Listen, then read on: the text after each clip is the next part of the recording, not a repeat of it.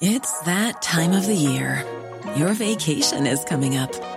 You can already hear the beach waves, feel the warm breeze, relax, and think about work. You really, really want it all to work out while you're away. Monday.com gives you and the team that peace of mind. When all work is on one platform and everyone's in sync, things just flow wherever you are. Tap the banner to go to Monday.com.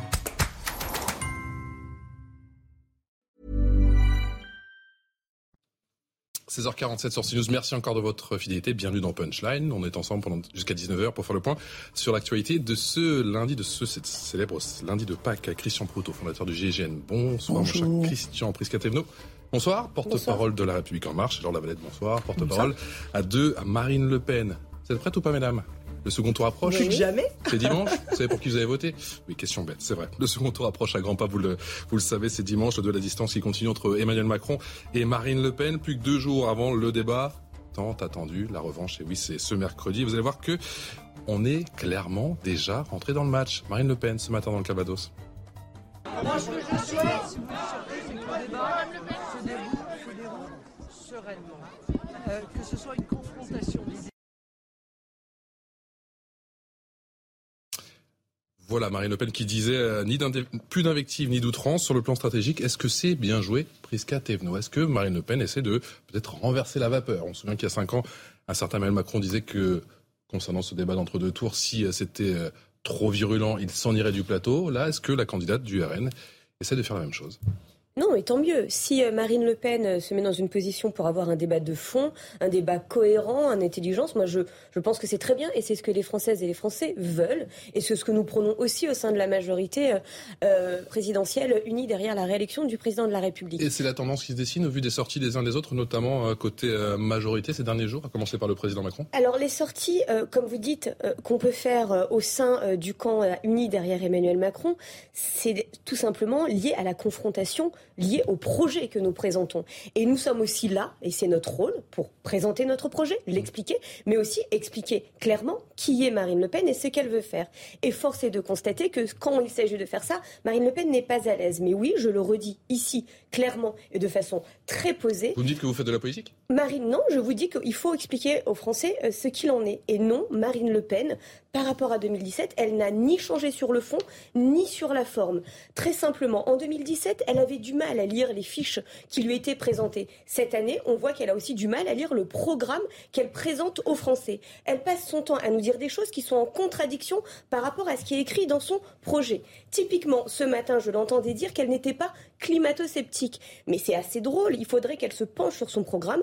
Quand on propose de sortir des modalités organisées par les accords de Paris, c'est sortir des accords de Paris. Quand on propose d'arrêter le financement des, des énergies renouvelables, eh bien oui, c'est se c'est se priver de quelque chose qui nous permet de lutter contre les émissions de gaz à effet de serre. Et nous, nous disons qu'effectivement, nous dénonçons Vous cela. Vous dites que le candidat Macron est pro-climat Et nous proposons justement mmh. de venir rappeler que nous ne sommes pas pour faire des économies sur l'environnement, mais bien aller sur une économie de l'environnement avec un ministre, un premier ministre ou une première ministre qui sera en charge de la planification énergétique et qui aura sous lui deux ministres un pour la planification euh, énergétique et un sur la planification de l'écologie territoriale. Et ça C'est concret.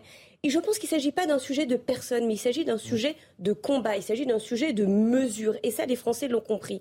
Alors oui, si nous n'avons pas été assez clairs sur ces sujets-là au cours de la première partie des présidentielles, nous sommes capables de l'entendre et nous sommes capables d'y répondre. Ça s'appelle ça aussi faire de la politique, savoir se remettre en cause quand il faut le faire, non pas pour nous, mais pour les Français. Vous avez déjà commencé le débat, la Valette? Moi Oui. non, c'est pas moi. C'est votre candidate, effectivement, ce matin. Non, évidemment, elle Est-ce que c'est une stratégie de sa part bah Non, pas du tout, mais elle se prépare. Ça fait cinq ans qu'elle se prépare à ce débat et surtout, ça fait huit mois qu'elle est, elle, sur le terrain. Et je crois que c'était son 80e euh, déplacement de campagne. Mmh. Donc, elle est effectivement euh, au plus proche des Français, alors mmh. que, euh, j'allais dire, votre candidat est en campagne depuis lundi dernier. Donc, mmh. il doit être frais et dispo, évidemment, parce qu'il n'avait pas vu un Français depuis. je reviendrai simplement sur ce que vous disiez. Je, je suis d'accord et je suis très contente de vous l'entendre dire. Il est temps que nous parlions projet contre projet. Parce que c'est ça euh, la politique digne, c'est ça qu'attendent les Français. Donc si on pouvait sortir des, des invective, euh, de votre camp, typiquement avec Mourad Boulgelal euh, au Palais du Pharaon à Marseille, excusez-moi, mais quand on passe euh, son entre-deux tours à, à, cliver de façon très brutale et, et, très inutile, à mon avis, les électeurs qui sont derrière nous et Marine Le Pen, je trouve pas ça très cohérent avec le discours que vous tenez ce soir, mais je suis ravie de vous entendre parler. Simplement, la grande différence avec 2017, c'est le bilan, Madame euh, Madame Thévenot, et on en a déjà parlé. Et quand, euh, au bout de cinq ans de la France de Macron, les retraités vivent avec 8 euros par jour, les étudiants font la queue à la banque alimentaire, il y a une agression gratuite toutes les 44 secondes. Le ah bah le bilan. Macron ah bah, bah en fait, il faudra à la fois parler de son bilan et à la fois évidemment parler de nos propositions, de mmh. notre projet qui est cohérent, qui est chiffré. Moi, je pense que Marine Le Pen est la candidate du climat, vous voyez, parce que quand on prône euh, euh, le ce commerce dérégulé comme vous le faites, cette mondialisation sauvage, on peut pas être être pour le climat. 50% euh, des émissions euh, des, émissions de gaz à effet de serre viennent de nos importations. Donc il faut être cohérent à un moment. Je pense que justement le côté localiste de Marine Le Pen, qui est de produire local, de faire le retraitement de nos déchets de façon locale, c'est bon pour la planète, c'est bon pour nous qui allons en profiter, et c'est bon pour les agriculteurs. Mais effectivement, il va falloir qu'Emmanuel Macron euh, rende un peu des comptes. Hein. je finis simplement un peu mon inventaire à l'après-vert, mais c'est une agression gratuite toutes les 44 secondes, c'est 2 millions d'immigrés légaux pratiquement sur notre sol euh, en 5 ans et c'est 600 milliards de dettes. Donc il est temps effectivement que nos projets euh, se frottent un peu les uns contre les autres et que les Français voient bien qu'on a le, choix. Alors c'est votre projet et du coup c'est le nôtre aussi. Euh, on n'est plus dans ce clivage droite-gauche, on est vraiment dans ce clivage mondialisation d'un côté et, souverainisme de, l'autre. L'opération décrédibilisation est en marche hein, à côté Emmanuel Macron. D'après vous, est-ce qu'elle fonctionne? De toute façon, à partir du moment où au deuxième tour, et c'est projet contre projet, mmh on est bien obligé, euh, d'une part, d'un côté pour dire bon ben voilà, c'est le bilan qui va qu'il faut juger, et nous, notre projet est en face du bilan, et de l'autre côté de dire nous, notre bilan, c'est ça, votre projet, c'est un projet, nous, nous avons réalisé certaines choses, vous vous projetez d'en faire, voilà combien ça coûte, qu'est-ce qui, qu'est-ce qui va payer, qui va payer. Donc, on va mécaniquement avoir ce, ce débat qui, est important, puisque les gens, pour la plupart, ne lisent pas vraiment euh, euh, les projets. Pour vous, ça va se tenir sur les projets mercredi, le débat, et qu'il ah, n'y aura pas de, de coup euh, en dessous de la ceinture, je puis dire Je l'espère. Je ne voudrais pas que ça refasse comme en 2017, où je, je le sais, puisque ça a été dit par des, des gens qui ont accompagné Marine Le Pen à l'époque, il y avait une stratégie de déstabilisation qui avait été mis en place et qui s'est retourné contre la candidate. Mmh. Et euh, je pense que c'est pas ce qu'il faut. Elle, doit, elle a joué son rôle. Elle est là, elle est candidate à la présidence de la République. Il faut qu'elle soit à la hauteur de la situation et non pas d'essayer, comme ça a été dit, c'est pas moi qui l'invente, j'ai entendu des gens de ce parti le dire, euh, d'avoir cette stratégie qui consiste à dire on va déstabiliser Emmanuel Macron, ce qui, à mon avis, euh, malheureusement pour elle, ne s'est pas produit il y aura donc de sa part la nécessité de montrer qu'elle est capable de présenter ce qu'elle fait mhm. et de l'argumenter.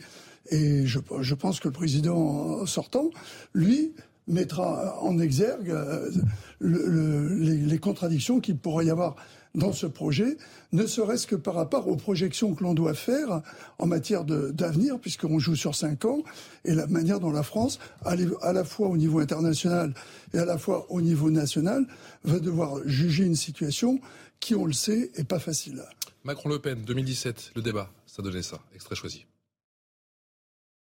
Ils sont là, ils sont dans les campagnes, dans les villes. Je parlais de ils votre sont sur les réseaux sociaux. Je parle du parti de l'extrême droite. Les envahisseurs. Celui que vous dirigez. Le parti de l'extrême droite. Alors, alors Laure Lavalette, clairement, c'était pas le meilleur passage de votre candidate qui avait un petit peu perdu pied à ce moment-là, on s'en souvient. On ne sait pas trop euh, attention à l'époque à ce dont à quoi elle faisait allusion. Il fallait être un petit peu sur les réseaux sociaux pour comprendre effectivement cette allusion avec ce montage concernant les envahisseurs. Euh, sur le plan psychologique, vous pensez que Emmanuel Macron aujourd'hui a un avantage quand il sera à l'heure du, du débat, à l'heure H? Ah non, je pense pas. Je pense qu'au contraire, euh, Marine Le Pen s'en est expliquée. Elle a trébuché. Elle a mm. dit, hein, mm. chez Karine Le Marchand, c'était assez touchant. Elle a dit. On sait que, ça l'a marqué. Est-ce que vous avez déjà euh, déçu quelqu'un que vous aimiez? Donc, euh, elle, elle, sait bien que la rencontre avec le peuple français il y a cinq ans ne s'est pas vraiment opérée. Mm. il n'empêche que là, les choses ont vraiment changé. Ça fait cinq ans que Marine Le Pen travaille d'arrache-pied. Je pense. Vous, vous êtes pas inquiète? Pas du tout. Je pense qu'au contraire, le programme, il a été mûri. Si ça se trouve plus qu'il y a qu'il y a cinq ans, et qu'elle va expliquer comment elle va rendre aux Français leur pays et leur argent. Leur pays, vous le savez, avec le référendum référendum sur l'immigration et mm. leur argent avec toutes les mesures chocs que nous avons de pouvoir euh, d'achat. Donc non, non, je pense que et puis cette elle, elle est nécessaire cette confrontation. Je vous rejoins. Il faut que les il faut que les Français arrivent à choisir entre ces deux projets qui sont fondamentalement différents. La question Poutine, ça va être un ça va être un sujet. Bah, je pense pas pas trop longtemps, non? Enfin, il y a un moment, ça va. Ça fait 15 jours qu'on est qu'on est sur les plateaux et qu'on ne parle que de ça. Enfin, je veux dire, on, elle s'en est expliquée. Ça peut-être euh, l'un des principaux axes d'attaque d'Emmanuel Macron. Mais quel sujet? Enfin, je veux dire. Non, non, euh, c'est important. Je pense que là, justement, c'est aussi un sujet de confrontation de projet et de confrontation de vision, là où, vous, où nous voulons emmener la France bien et sûr, avec qui et par rapport à qui. Donc, oui, ce n'est pas que le seul sujet. Ça, je vous rejoins aussi. Mais oui, il faut l'aborder, notamment sur les clarifications. Moi, je trouve ça un bah, peu. Ça fait 15 jours qu'on clarifie la situation, ben Madame bien sûr. Je, ça fait je, me permets de vous, de vous, répondre dans le débat que, vous, que nous voulons mettre justement et que nous espérons avoir mercredi.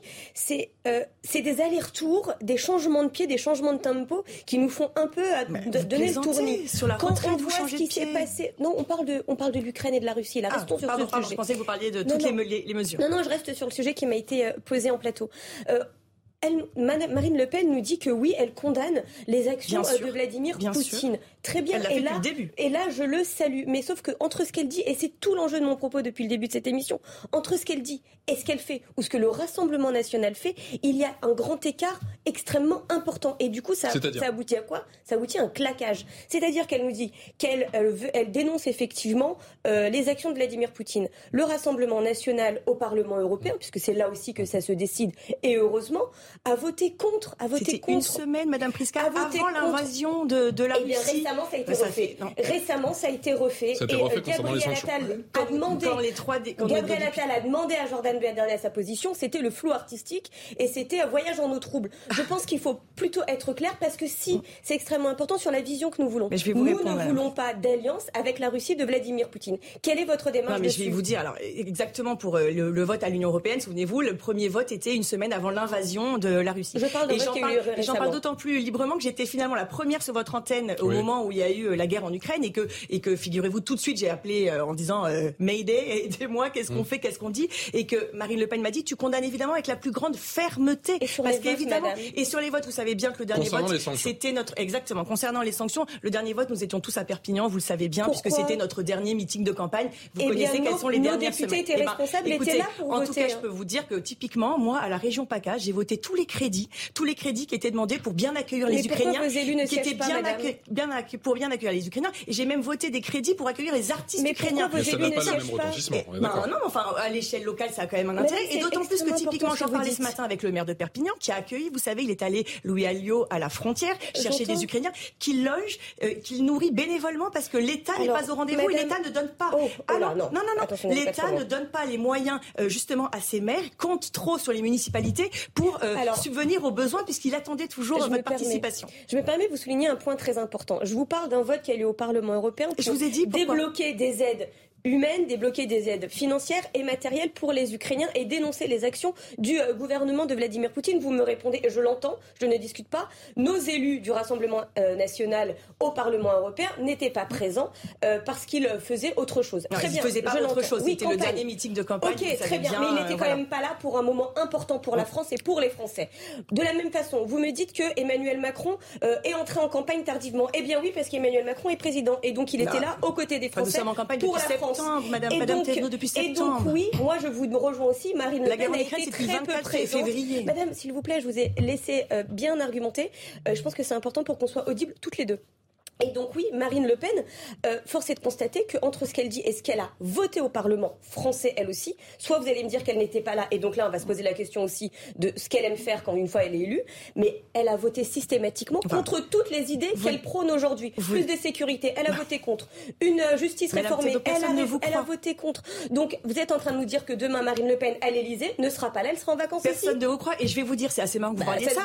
la hache, par exemple, votre candidat dit avant-hier on va bouger sur la hache comment expliquez-vous que justement les députés euh, de la République en marche ont systématiquement voté contre les propositions de loi, qu'ils soient de la famille et dans la je vous donne la parole. Euh, je suis désolé dans un national pour la déconjugalisation de, de, cette aide. Et là, depuis hier, vous vous dites ouais, on va peut-être bouger. Le rappel est titre avec Mathieu Devez et je vous redonne la parole juste après. À tout de suite. C'est énorme sur la.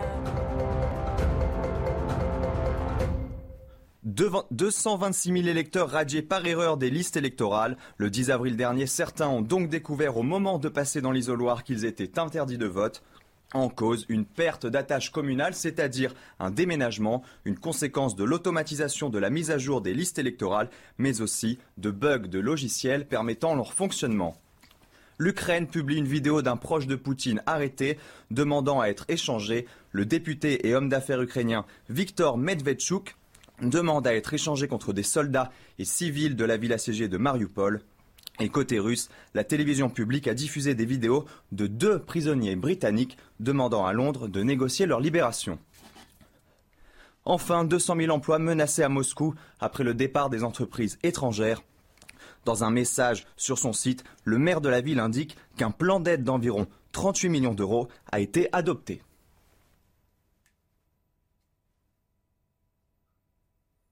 Deves, plus que deux jours, je vous le disais avant le débat tant attendu. La revanche, ce sera donc ce mercredi soir. Vous allez voir que l'on est déjà clairement rentré dans le match, dit Huchard. Marine Le Pen qui quelque part répond aux attaques du gouvernement en allant au contact des Français ce matin ici à Saint-Pierre-en-Auge. Elle a notamment euh, rencontré évidemment euh, des badauds tout au long de sa déambulation sur le marché et puis on lui a beaucoup parlé de retraite et de handicap. C'est les sujets qui sont beaucoup revenus euh, aujourd'hui et puis elle a échangé avec des militants pro-Macron qui ont tenté de scander Macron président à plusieurs reprises lors de la visite. Alors ils ont échangé notamment sur la dette. Marine Le Pen qui accuse le président sortant d'avoir trop creusé la dette. Et puis désormais, Marine Le Pen, elle va se faire discrète parce que euh, jusqu'à mercredi soir, au moment du débat, elle va s'isoler avec son équipe pour préparer ce débat. Elle sait qu'en 2017, ce qui avait aussi fait qu'elle a raté cet exercice, c'était le manque de préparation. Elle a appris de ses erreurs. Donc cette fois, elle se prépare tranquillement et sans déplacement. Merci Elodie avec euh, Alice euh, Chemi, Christian Proto. elle se met au vert, effectivement, pendant deux jours.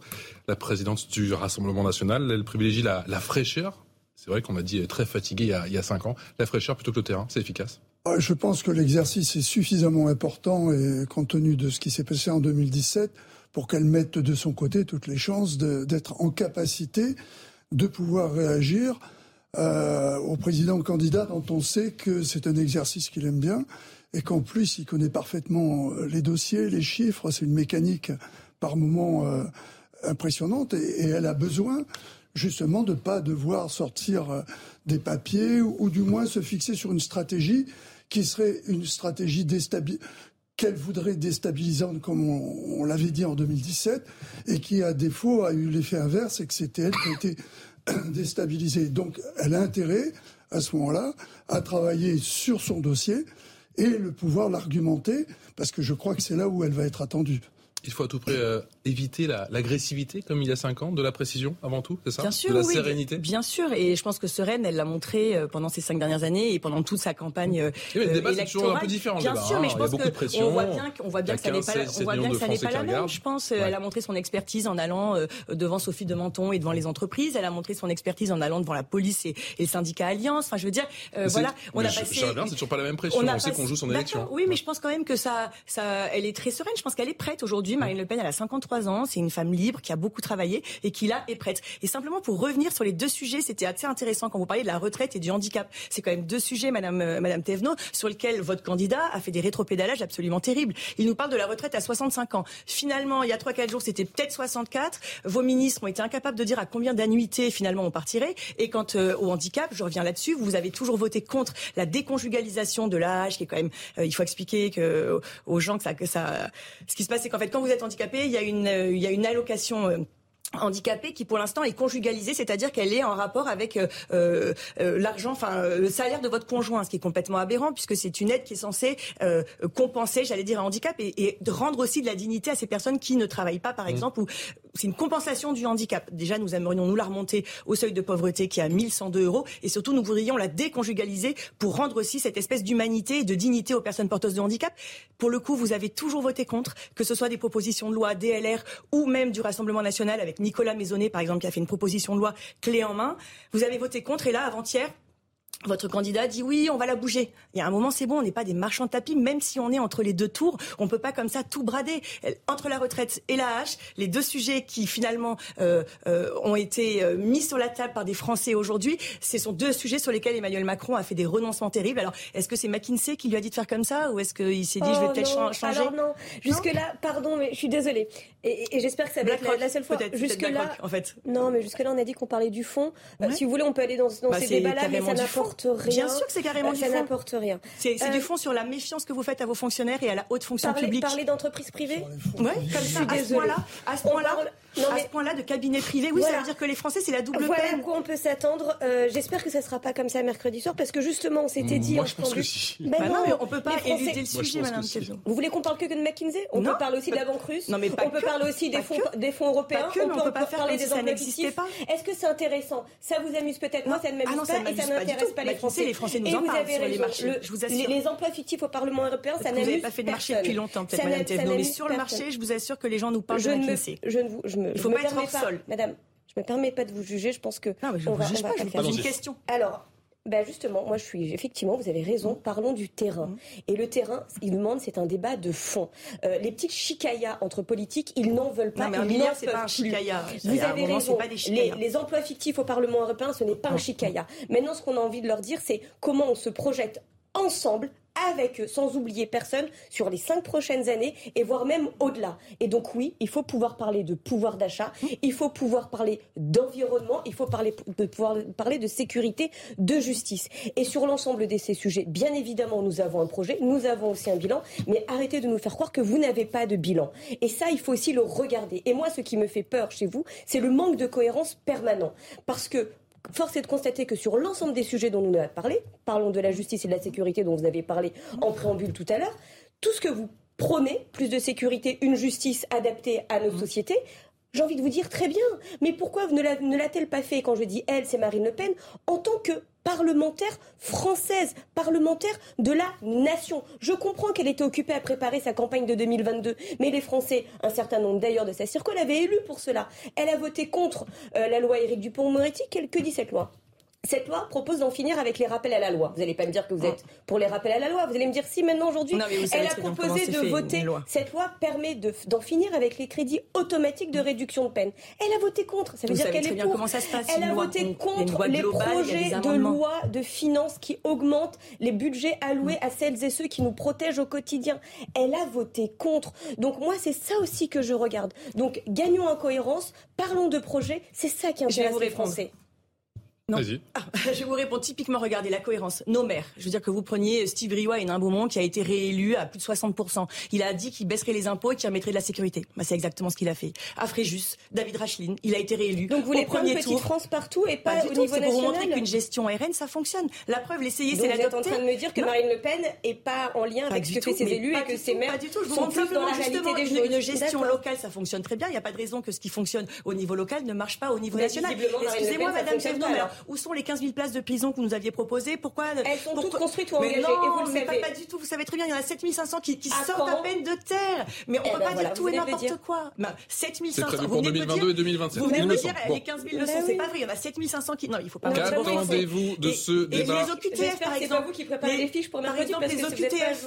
Je vous assure. Les OQTF, quand vous en êtes à 10 ou 12 d'OQTF. Qu'attendez-vous de ce débat Darmanin avait dit 100 d'OQTF exécutés. Qu'attendez-vous de ce débat ce mercredi Nous vous avons posé la question. Écoutez. J'attends euh, des, éclaircissements des, deux côtés, quoi. Que ce soit du côté de, Macron ou du côté de Marine Le Pen. J'ai envie de voir euh, comment se positionnent les idées des uns et les, idées des uns et des autres. Euh, convaincus ni par, ni par Emmanuel Macron ni Marine Le Pen. J'en attends rien parce que le sujet principal dans mon, dans mon cœur c'est l'écologie et les deux sont très mal placés. J'attends de savoir ce qui va être dit parce qu'on nous balade à chaque fois, euh, on a des propositions qui ne sont jamais tenues, donc euh, j'attends de voir ce qui va se passer. Rien. Rien du tout. Rien du tout. Parce que à chaque fois qu'il y a des débats, c'est euh, un peu, enfin je trouve toujours ça un peu creux parce que ça rabâche des choses qu'on entend déjà avant. Christian Proto, qui a le plus à perdre C'est nous. si effectivement les gens ne s'intéressent pas au débat, euh, et on le voit là à travers ce que la question qui a été posée, est-ce que le débat euh, vous intéresse, bah non. Et ça, c'est pas bon signe, je trouve, parce que c'est plutôt du genre, euh, ce sont ceux qui s'engagent auprès de quelqu'un qui vont qui vont se déplacer. Et le pire serait l'abstention. Et s'il y a déjà une abstention au niveau de l'écoute euh, des deux candidats, euh, c'est un problème démocratique. Je pose la question différemment. Qui a le plus besoin de ce débat? Est-ce que c'est Marine Le Pen ou est-ce que c'est Emmanuel Macron? Euh, Non, je crois que les deux candidats se retrouvent à égalité. Là, moi, je ne peux pas mettre en perspective. On est dans une situation où il y a deux candidats en finale. Mhm.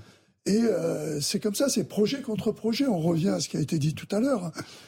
Et donc, celui qui a à perdre, c'est celui qui ne défendra pas bien son projet et qui pensera que peut-être euh, il pourra déstabiliser l'autre et non pas mettre en, exergue ce qui fait la différence. Je pense que c'est là-dessus que ça peut se jouer. Laure Lavalette, est-ce que c'est Marine Le Pen qui a plus besoin de ce débat? Est-ce qu'elle a plus à prouver, compte tenu de sa défaite il y a 5 ans vous savez, 7 Français sur 10 ne veulent plus du président de la République. Donc ça veut dire qu'ils n'ont pas été tous d'accord avec nous au premier tour, bien évidemment, mais ça veut dire quand même qu'il faut aller chercher les gens et les convaincre euh, sur tous les chiquiers politiques. Donc je pense qu'effectivement, euh, Marine Le Pen, ça sera une tribune aussi pour convaincre ceux qui ne sont pas allés voter, à qui il faut absolument dire d'aller voter, parce que s'abstenir, ça sera voter Macron, et si Macron est réélu, ça sera par les abstentionnistes. Donc il faut effectivement aller continuer à aller chercher les, les, les voix. Et je suis d'accord, parler de nos projets, parler de notre vision de la vie. On a effectivement une vision. était en tête assez largement au premier tour. Hein. Typiquement sur. Oui, après, je pense pas qu'il ait beaucoup de réserves de voix. Je veux dire, je vois pas bien comment des gens qui votent Mélenchon euh, vont aller voter pour quelqu'un qui veut une retraite à 65 ans. Mmh. Je pense que là encore, c'est deux projets très différents. Euh, nous, on pense qu'une fois qu'on a travaillé euh, toute sa vie, on peut à 62 ans partir en bonne santé, s'occuper de sa femme, ses Le problème pour le Rassemblement national, c'est que Jean-Luc Mélenchon a dit pas une voix à Marine Le Pen. Oui, mais vous savez, entre le dogme et entre ce que vivent les gens, encore une fois,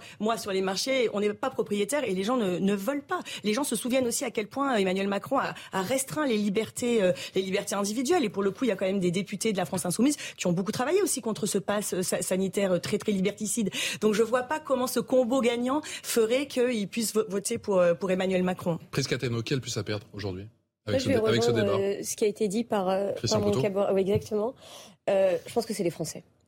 Euh, on a besoin tous et toutes, en dehors même de nos appareils partisans, d'un débat sain, serein, apaisé pour confronter les projets. Cette élection présidentielle a été euh, effectivement un peu chahutée par euh, bah, le contexte international, le contexte européen, qui n'est absolument pas à minimiser, mais qui a forcément bouleversé cette campagne. Et donc ce moment est extrêmement important démocratiquement pour les Français. Et c'est sur pas que cette base, mais aussi sur cela qu'ils pourront effectivement voir les projets parce qu'ils sont radicalement différents, euh, se confronter, s'opposer et euh, choisir en connaissance de code. Et si vous me permettez euh, une toute petite aparté, parce qu'il faut le rappeler, dimanche, le 24 donc avril, mmh. jour du premier tour, eh bien l'ensemble de la France sera d'une façon ou d'une autre en vacances, puisque c'est les vacances scolaires qui vont Toutes les zones en vacances. Toutes les zones seront en vacances, mmh. donc pas de. ça n'a pas arrangé le vote. Hein. Voilà, non mais enfin je veux dire pas de jaloux entre guillemets.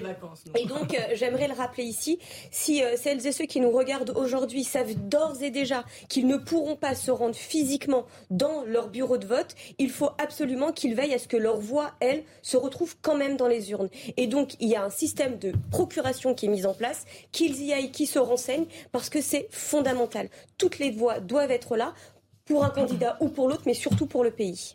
Le rappel des titres à 17h passé de 15 minutes sur CNews.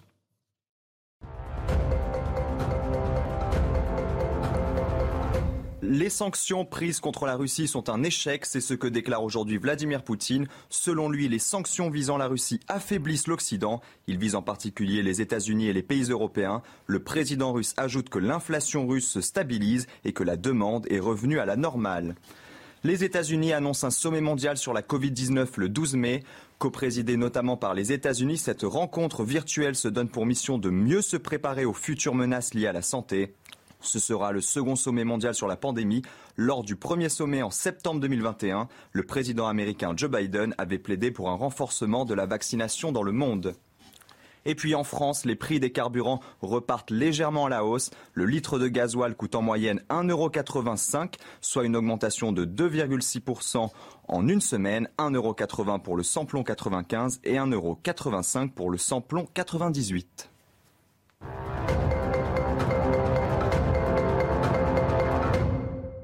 Et merci à Mathieu Mathieu Devez pour qui la dynamique pendant cette euh, entre-deux tours, qui fait le moins d'erreurs en termes de punchline en tout cas. Eh bien, on est servi. Écoutez, Emmanuel Macron qui en ajoute une petite, c'était ce matin, alors qu'il est euh, questionné sur ses macronades, sur ses petites phrases. C'était chez nos confrères de France Culture. J'ai eu des phrases très maladroites où j'ai et, des phrases très souvent décontextualisées. Euh, parce que vous savez, moi j'ai une caractéristique, on le voit dans cette campagne où la candidate d'extrême droite se planque du peuple. Et beaucoup d'ailleurs de gens, je le dis, hein, qui prétendent défendre le peuple ne vont jamais à sa rencontre. Et d'ailleurs, faites bien l'examen, ils les galvanisent ou ils galvanisent leurs euh, électeurs et leurs supporters, mais on les voit rarement discuter avec des gens qui ne pensent pas comme eux. Et d'ailleurs, ce serait intéressant de voir comment ils réagissent quand ils sont avec des gens qui ne sont pas comme eux. Ils ont une violence verbale, parfois physique, qui surprendrait. Moi, j'ai toujours été au contact comme candidat et comme président. Pendant cinq ans, j'ai toujours été au contact. Et je vais, c'est vrai, au contact des gens qui ne pensent pas comme moi pour comprendre, pour me frotter. Et parfois, comme dans une discussion comme ça, portée de, euh, de citoyenne à citoyen, euh, on peut avoir des, des moments, quand on les décontextualise, qui semblent terribles, mais je récuse complètement les procès qui ont été faits parce que le vrai mépris, c'est de se protéger du peuple, c'est de ne jamais y aller. Ce qui, est l'inverse de ce que j'ai fait pendant cinq ans et de ce que je fais pendant cet entre-deux tours.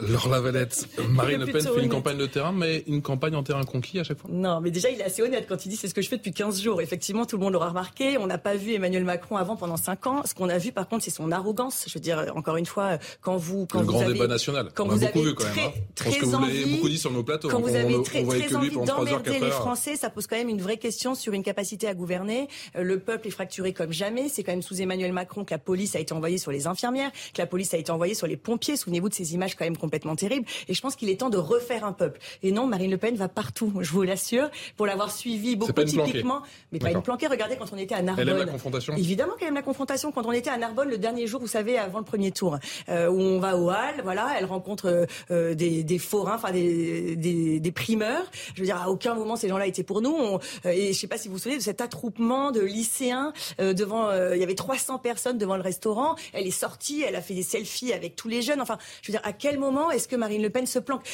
D'autant plus, il, est, il manque pas d'air. On est là depuis le mois de septembre. Lui, il est là depuis euh, huit jours. Alors, je sais oh, bien qu'il y avait la crise en Ukraine. D'accord, et avant, c'était le Covid. Enfin, tous les moyens étaient bons quand même pour aller à la rencontre des Français. Non, madame, pardon, je suis désolée. Excusez-moi. Autant euh, je veux bien qu'on puisse débattre de tout, mais tous les moyens sont bons pour ne pas aller à la rencontre des Français, mais c'est justement ce que le, président de la République, Emmanuel Macron, a fait quand vous, vous faisiez campagne pour vous et pour vous-même uniquement. Il y avait effectivement la crise sanitaire Covid. Ça vous semble euh, un petit caillou dans la chaussure? C'est monstrueux. On a encore aujourd'hui des gens qui sont malades, des gens qui souffrent, et on a de nombreuses familles endeuillées. Donc je pense qu'il faut garder un peu de décence sur cela. Ensuite, il y a la crise énergétique qui continue à arriver et qui continue à être là. Et donc oui, il faut protéger. Ça semble ne pas vous inquiéter, mais le pouvoir d'achat des Français. Et oui, ça ensuite, pas ne rigolez pas parce que moi ça me fait doucement rire, madame.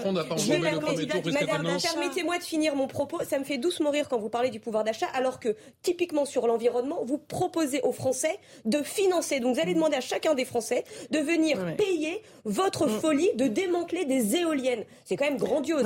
Et puis non, non. Et puis enfin, ce que vous semblez depuis tout à l'heure balayer un peu d'un simple revers de main, la crise ukrainienne. Excusez-moi, c'est une guerre. C'est une guerre. Donc oui, heureusement qu'Emmanuel Macron s'est saisi de ce sujet. Il n'est pas le seul, mais oui, il est un de rares à avoir encore un lien et un lien diplomatique d'échange avec Vladimir Poutine. D'ailleurs, qu'il est demandé par le président. Hein.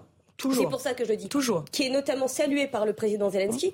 Donc oui, permettez-moi de dire qu'Emmanuel Macron est candidat, mais il est aussi président mm. et il le restera jusqu'au dernier ah. quart d'heure. Christian Proto, elle s'est flanquée ou pas?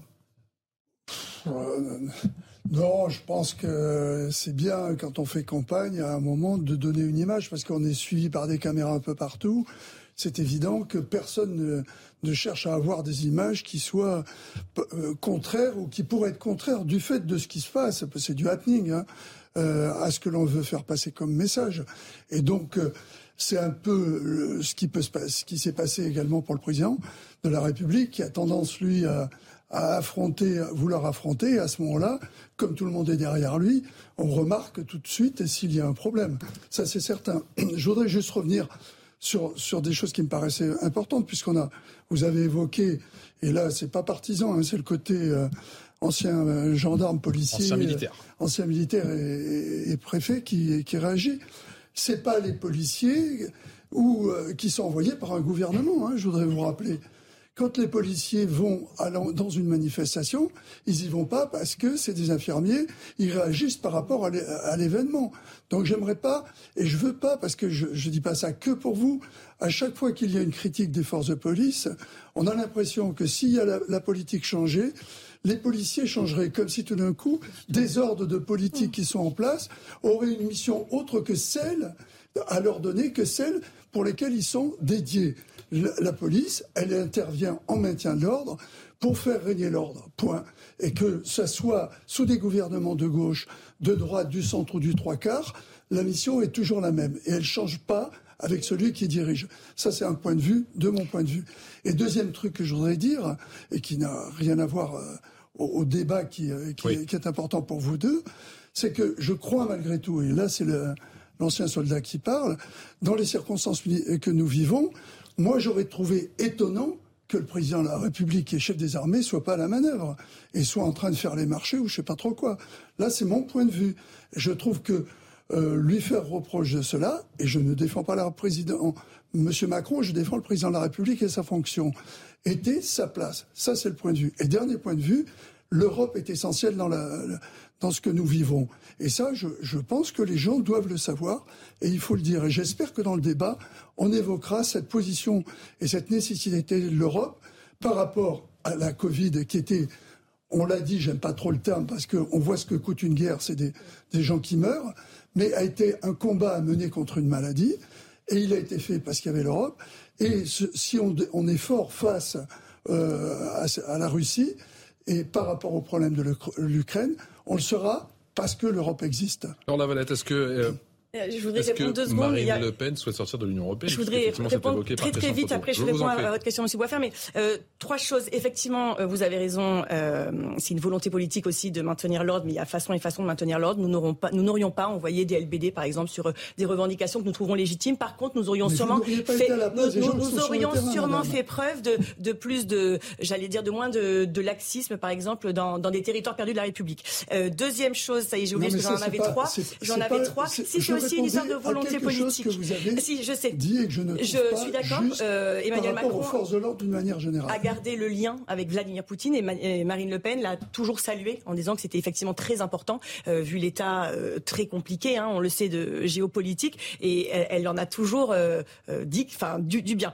Troisième chose, je peux pas vous laisser dire, Madame Priska, qu'Emmanuel Macron est, est, est l'homme du pouvoir d'achat. C'est sous Emmanuel Macron que nous avons tous perdu en pouvoir d'achat, malgré les instituts nous, nous disant le contraire. On a tous des yeux pour voir. Encore une fois, souvenez-vous, on en avait déjà parlé sur un, plateau, quand vous avez Edith euh, qui vous téléphone euh, euh, la retraitée pour dire voilà, moi je vis avec 8 euros par jour. Vous pouvez pas dire qu'Emmanuel Macron est, l'homme du pouvoir d'achat. Non, je pense que le pouvoir d'achat, Marine Le Pen a, un pack, un choc de pouvoir d'achat, et on en a souvent parlé avec ses 5,5% sur le gaz, l'électricité et l'essence, sur les demi-parts fiscales qu'on rend aux veuves, le deuxième enfant qui sera une part fiscale, sur son panier, vous savez, qui passe à 0% de, de, de TVA. Enfin, je peux pas vous laisser dire. Réponse rapide Ouais. Non, c'est très long, mais effectivement. J'ai pas terminé en plus. Je sais. Bah, elle est terminée, je vous laisse terminer. il y a la pub, il y a la pub, allez-y, dépêchez-vous. Non, bah, je coupé, coupé. Je, je coupé dans les dents. Voilà. s'il vous plaît, Voilà, rapidement. c'est- Non, encore une fois, je pense que sur le sujet du pouvoir d'achat, il faut regarder les faits. Et oui, ce que vous proposez sur notamment la crise de l'énergie est vraiment moins disant que ce que nous proposons. Et en plus, ne, per- permet pas à la France de se projeter. Parce que quand vous proposez de simplement baisser des taxes qui n'apportent pas autant que le bouclier tarifaire que nous avons mis en place, ça veut dire qu'implicitement, vous acceptez que les prix continuent à augmenter. Et nous assumons, nous, de passer par l'Europe pour revoir la façon dont le- les prix sont euh, mis en Non. place. Allez, est-ce que ce second tour est éloigné des, des enjeux climatiques? On en parle dans un instant. Vous restez avec nous dans Punchline. 17h passées de 30 minutes, le rappel des titres sur CNews.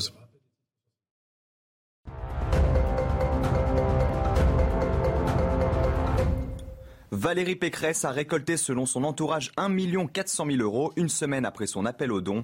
À l'issue du premier tour, Valérie Pécresse a obtenu moins de 5% des voix, ne pouvant prétendre ainsi à un remboursement des frais de campagne. Elle avait donc lancé un appel aux dons, expliquant être endettée personnellement à hauteur de 5 millions d'euros. Au moins 7 morts dans des frappes de missiles russes sur des cibles civiles et militaires à Lviv, dans l'ouest de l'Ukraine. Loin du front et proche de la frontière polonaise, Lviv est d'ordinaire relativement épargné par les bombardements depuis le début de la guerre, contrairement à l'est du pays où se concentre désormais l'essentiel des frappes. Le Texas s'apprête à exécuter dans trois jours son plus vieux condamné à mort. L'homme de 78 ans a été reconnu coupable d'avoir tué un policier il y a plus de 30 ans. Mais selon ses soutiens, il ne représente aujourd'hui plus aucun danger pour la société. Un ultime recours en grâce a été déposé par ses avocats.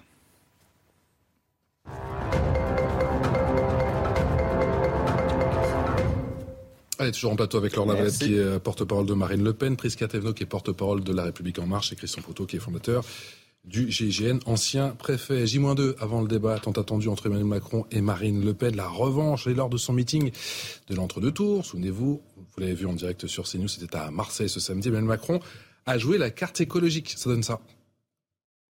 La politique que je mènerai dans les cinq ans à venir sera donc écologique ou ne sera pas. Et donc, pour placer l'écologie au cœur du nouveau paradigme politique, comme au XIXe siècle, où face aux défis éducatifs, Jules Ferry était à la fois président du Conseil et ministre de l'Instruction publique. Mon prochain Premier ministre sera directement chargé de la planification écologique. Et donc le ministre de la Planification énergétique aura pour mission de faire de la France la première grande nation à sortir du gaz, du pétrole et du charbon. C'est possible et nous le ferons. Prisca Thévenot sur euh, l'écologie, effectivement, avec ce revirement, si je puis dire, euh, la ficelle n'est pas un peu grosse alors, il ne s'agit pas d'un revirement. Nous avons avancé sur un certain nombre de sujets. non, mais très clairement, euh, faut, je pense que c'est pas noir ou blanc. Il faut pouvoir aussi avancer de façon mesurée et expliquer mm. clairement les choses. Mm. Sur les cinq dernières années, d'après d'association, euh, c'est carrément gris.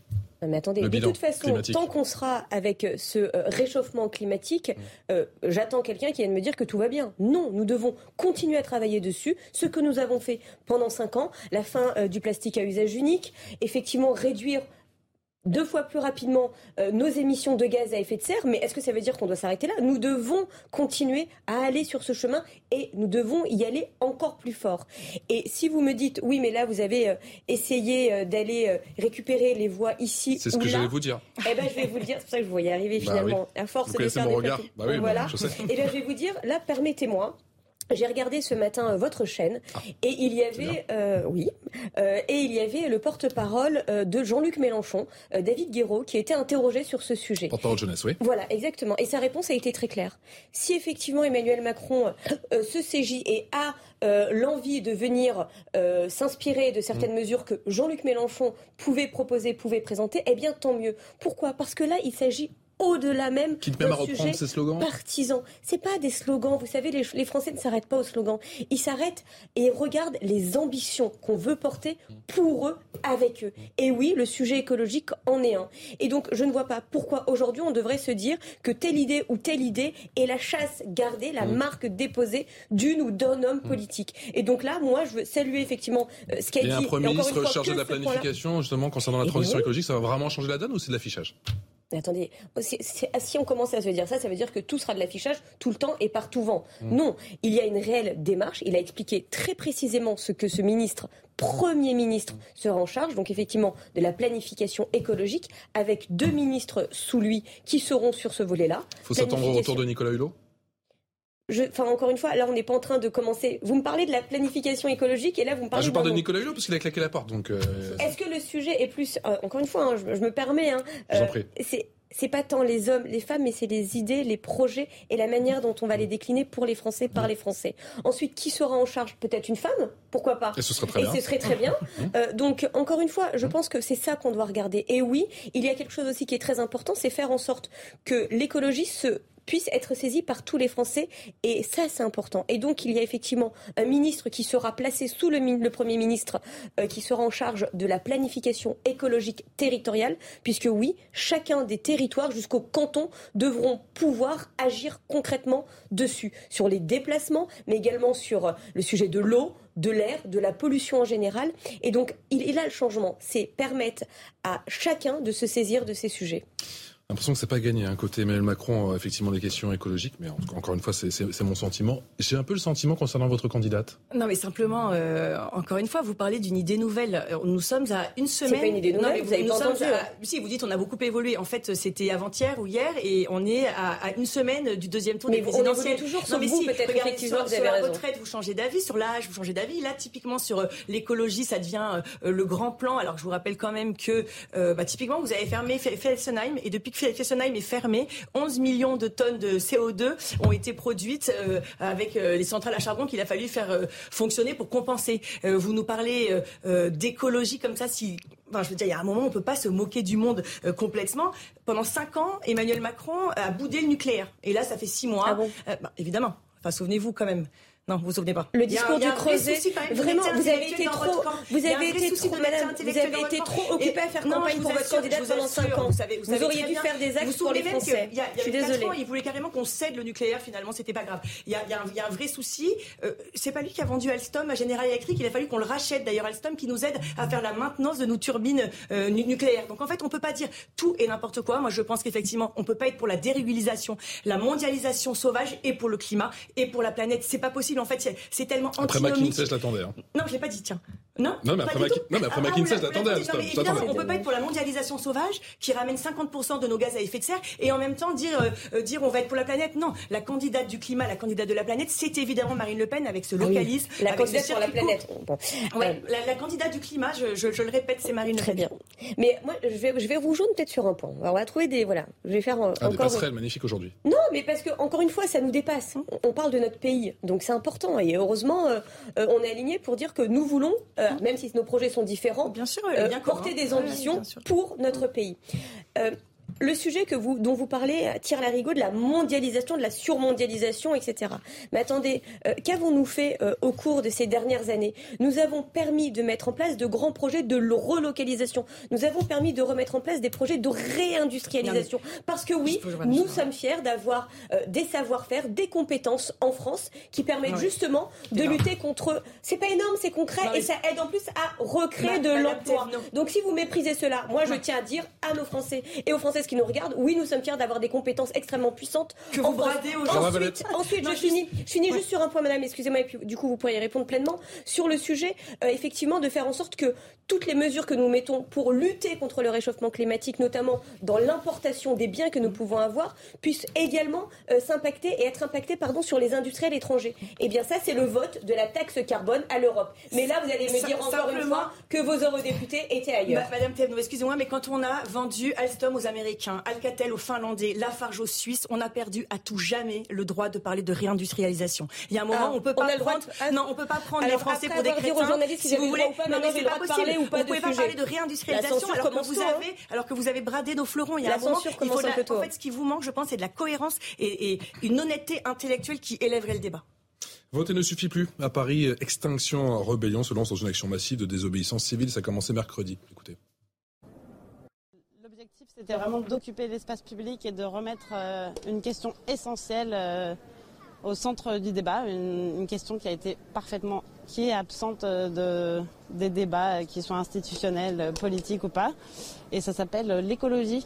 On s'est en fait installé ici euh, samedi matin. Le résultat euh, d'une mobilisation générale en fait d'Extinction Bayon, mais aussi d'un afflux de gens parce que de plein de personnes se sont rendues compte depuis le premier tour et peut-être même avant qu'aujourd'hui il faut qu'ils agissent, il faut qu'ils s'engagent, qu'ils peuvent plus regarder leur futur, le monde s'écrouler devant eux. C'était important qu'on soit euh, enfin que, je sois là ce week-end avec tous ces gens-là et qu'on partage cette lutte ensemble et ce combat et que, euh, et que voilà la, rage qu'on a dans le ventre depuis longtemps maintenant, qu'elle soit, qu'elle soit exprimée et qu'on se sente compris et comprise. Euh, préfet Proutot, euh, sur l'écologie comme sur d'autres questions, est-ce que la désobéissance civile peut prendre le pas? Bah, Oui, ça peut, ça, ça, peut se faire, on le voit, et on peut le regretter, parce que j'en reviens peut-être parce que c'est par rapport à, l'histoire de, l'Europe, ça pose problème. Et qui aurait imaginé qu'on pourrait se retrouver avec un combat de notre temps, avec une invasion aux portes de l'Europe? Et si c'est vrai que l'écologie est un problème important, et je pense que le gouvernement, le président l'a compris dans, le, les objectifs qui sont les leurs, en se disant que peut-être en présentant quelque chose qui, amènerait les jeunes qui sont proches de l'écologie ou des idées écologiques à voter. On se rend compte que dans la plus grosse partie de l'abstention, il y a eu des, des jeunes qui considéraient que le problème essentiel, c'était la protection de la nature et l'écologie. Les amener à voter, ça serait déjà un pas, mais il faudrait peut-être également les éclairer sur le fait qu'il n'y a pas que ce problème et que le problème de ce qui se passe en géopolitique est, aussi important. On a à côté de nous une invasion. C'est pas autre chose. C'est une invasion. Et que on peut très bien se poser des problèmes importants pour la planète, mais il faut se poser également les problèmes pour aujourd'hui, tout en préservant demain. Et c'est vrai que l'indépendance énergétique est aussi un problème. il y a des aspects contradictoires, souvent dans la présentation, euh, euh, en particulier de l'énergie nucléaire, qui ont fait qu'on a cru pendant un moment, et les Allemands en ont fait les frais, euh, qu'on pouvait très bien s'en passer. Mais en faisant quoi? En achetant du gaz euh, à la Russie, en, utilisant d'autres moyens fossiles euh, comme le charbon. Donc tout ça n'est pas aussi simple et c'est pas binaire. Et je comprends le titre qu'il y avait eu à un moment des Gilets jaunes, en première page de Libération, qui reprenait un monsieur qui avait été euh, interviewé dans la rue avec son gilet jaune et qui avait dit euh, la fin du monde, oui, mais moi, ce qui m'importe, c'est la fin du mois. Je crois que ces préoccupations, l'équilibre sur ces préoccupations est difficile. Dans la Valette, ni Le Pen ni Macron, on entendu dans la bouche effectivement de ces militants d'Extinction Rébellion, mais pas seulement, de la part aussi de bon nombre de Français. Est-ce que ça vous inquiète? Oui, je pense que on a effectivement, euh, il faut aussi qu'on se mette en question. Pourquoi est-ce que ces gens-là n'ont pas envie d'aller voter pour deux projets qui sont différents, mais qui quand même offrent certaines euh, perspectives? Après, je pense typiquement que le référendum d'initiative citoyenne et la proportionnelle sont deux mesures phares quand même du programme de Marine Le Pen, peuvent permettre de, de réinvestir. La révolution référendaire, ça peut changer la donne? Non, pas la révolution, mais vous savez quand vous avez 500 000 personnes qui euh, vont faire une proposition de loi, mmh. ben oui, je pense que quand même ça remet le peuple au centre du débat démocratique. De même pour la proportionnelle ça permettrait aussi à toutes les sensibilités euh, d'arriver à être représentées. Et je pense que ça serait une solution. Enfin, nous pensons que c'est une solution à cette crise démocratique que nous vivons. Simplement, je rebondis sur ce que vous venez de dire. Je suis assez d'accord avec vous. Euh, d'ailleurs, on n'a pas évoqué un article du Figaro euh, qui relaie le New York Times qui dit que l'Union européenne attend le 25 avril pour parler de l'embargo sur le gaz russe. Embargo qui va faire monter évidemment les prix à la pompe et de toutes les énergies. tout ça pour ne pas favoriser le, le, programme de Marine Le Pen et euh, ça sera. C'est ce que dit le New York Times. C'est pas ce que dit le New York Times. C'est évidemment vrai. Vous imaginez bien que si on avait une ah, flambée des prix, puisque c'est ce que nous nous dénonçons en disant justement qu'il y a eu des des, des mesures euh, drastiques qui ont été prises et qui, je qui impactent tout à les Français. Poutine dit que euh, ces sanctions ne sont clairement pas, pas efficaces. Madame, Madame, Madame vous savez bien que l'UE, bien sûr, parce que vous le faites mal. non, ce que je suis en train de dire, c'est attention à ne pas tomber dans des super théories, des fantasmes, etc. Très étonnant. Je suis en train, non, non, moi, je, réponds juste à la question qui me posait, qui est sur effectivement ce ce nini. Et là, je vais vous rejoindre. Euh, il faut absolument euh, qu'on réexplique le principe euh, de cette élection. C'est que, oui, bien évidemment, il y a des déçus du premier tour. Et c'est évident. Mmh. Euh, ni vous ni nous ne sommes arrivés à 50%. Mmh. Donc oui, il y a des gens qui vont devoir se retrouver mmh. dans un de nos deux projets. Mais attention, le ni l'un ni l'autre n'est pas forcément une solution. Et encore moins de dire qu'ils ne se reconnaissent pas dans cet exercice démocratique. Parce que ça voudrait dire finalement qu'on est en train de revenir sur le fonctionnement même de notre démocratie, qui est de revenir sur la décision du peuple et le peuple reste souverain en France. Et donc c'est ça qu'il faut regarder, d'autant plus aujourd'hui quand on a effectivement un pays qui se fait envahir par un autre pays. Nos démocraties nous permettent et nous permettront, je l'espère toujours, de continuer à avoir un débat sur tous les sujets, malgré le fait que vous refusiez que je parle de certains sujets, je continuerai à le faire. si vous l'avez dit tout à l'heure, que je n'avais plus le droit de parler de certains ah, sujets. De réindustrialisation, je crois que vous avez perdu et, et, je vais continuer à en parler. Et je pense que c'est ça qui permettra d'avoir le débat. Et j'invite toutes ces personnes qui ne se retrouvent pas et qui sont peut-être déçues, ça il faut l'entendre, à venir participer, à venir euh, nous parler, nous, de ces sujets qu'ils veulent voir euh, portés euh, par ailleurs. On va parler du sujet que vous avez évoqué il y a quelques instants, le sujet de la proportionnelle évoqué ce matin par le candidat Macron, juste après le rappel des titres à 17h passé de 45 minutes.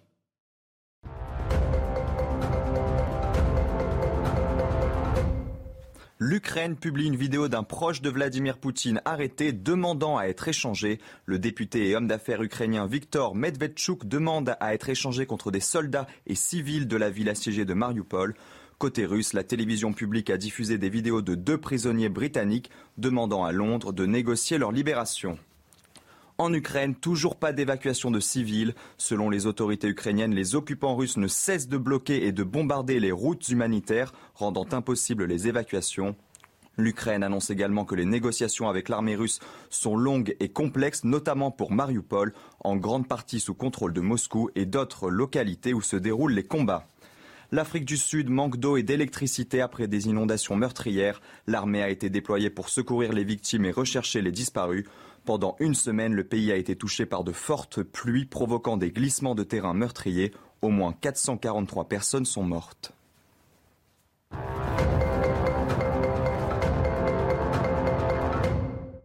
Allez, je vous le rappelle, J-2 avant le débat tant attendu et cette question, ce serpent de mer, concernant justement, vous en parlez, la, la proportionnelle, une dose de proportionnelle, ce qu'avait promis le candidat Macron, c'était fait en 2017. Que propose le candidat Macron en 2022 Écoutez-le, c'était ce matin chez nos confrères de France Culture.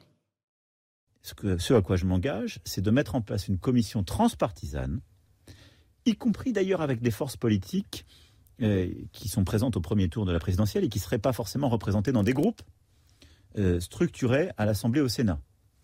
Ce qui est le cas du Rassemblement national aujourd'hui dans l'Assemblée nationale. Et que cette commission puisse proposer un projet qu'on fasse cheminer. On voit bien qu'un consensus se détache pour dire qu'il faut une Assemblée qui représente mieux les sensibilités politiques, donc plus de proportionnel. Il faut qu'on ait une respiration. Quelle part de proportionnel? Je ne vais pas vous dire ce que moi, à titre personnel, je suis prêt à aller à l'intégrale. Je pense que cette commission doit, entre les formations politiques, trouver les compromis. Et le mot de proportionnel intégral a été lâché. Il est encore crédible sur les affaires de proportionnel Non, mais enfin, ça fait quatre fois qu'on évoque un sujet où il n'est pas crédible, que ce soit euh, l'écologie. Enfin, depuis tout à l'heure, tous les sujets euh, que nous abordons, il y a des renoncements. Il est encore une fois, enfin, pas des renoncements. Euh, il fait des pas en avant, des promesses de campagne, alors que c'est en totale contradiction avec les cinq années que nous venons de passer. Emmanuel Macron, pendant cinq ans, n'a pas écouté le peuple. Il est resté dans, dans son palais. Il avait promis la proportionnelle. Il ne l'a pas faite. Et là, encore une fois, à J-7. Non, non, mais non, non mais c'est pas possible. Enfin, je veux dire, à un moment, faut, il faut se respecter soi-même. Vous pouvez pas ne pas l'avoir fait. C'était une promesse. Et à huit jours du scrutin, dire, je pense. que je vais en mettre. Je vais vous dire, il, parle de représentation. Encore une fois, euh, Marine Le Pen avait fait 11 millions d'électeurs au deuxième tour en 2017 et nous n'avions que six députés. Madame Thévenot, vous que je sais si attachée euh, à la démocratie, est-ce que ça vous paraît normal que 11 millions d'électeurs soient représentés simplement par six députés? Nous sommes d'accord, mais en fait, ce qui, ce qui me, ce qui m'effraie un peu dans le discours que, que dans le débat plutôt que nous avons depuis tout à l'heure, c'est que j'ai l'impression que vous avez euh, vécu ces cinq dernières années enfermé dans une chambre sans fenêtre, sans médias, sans rien.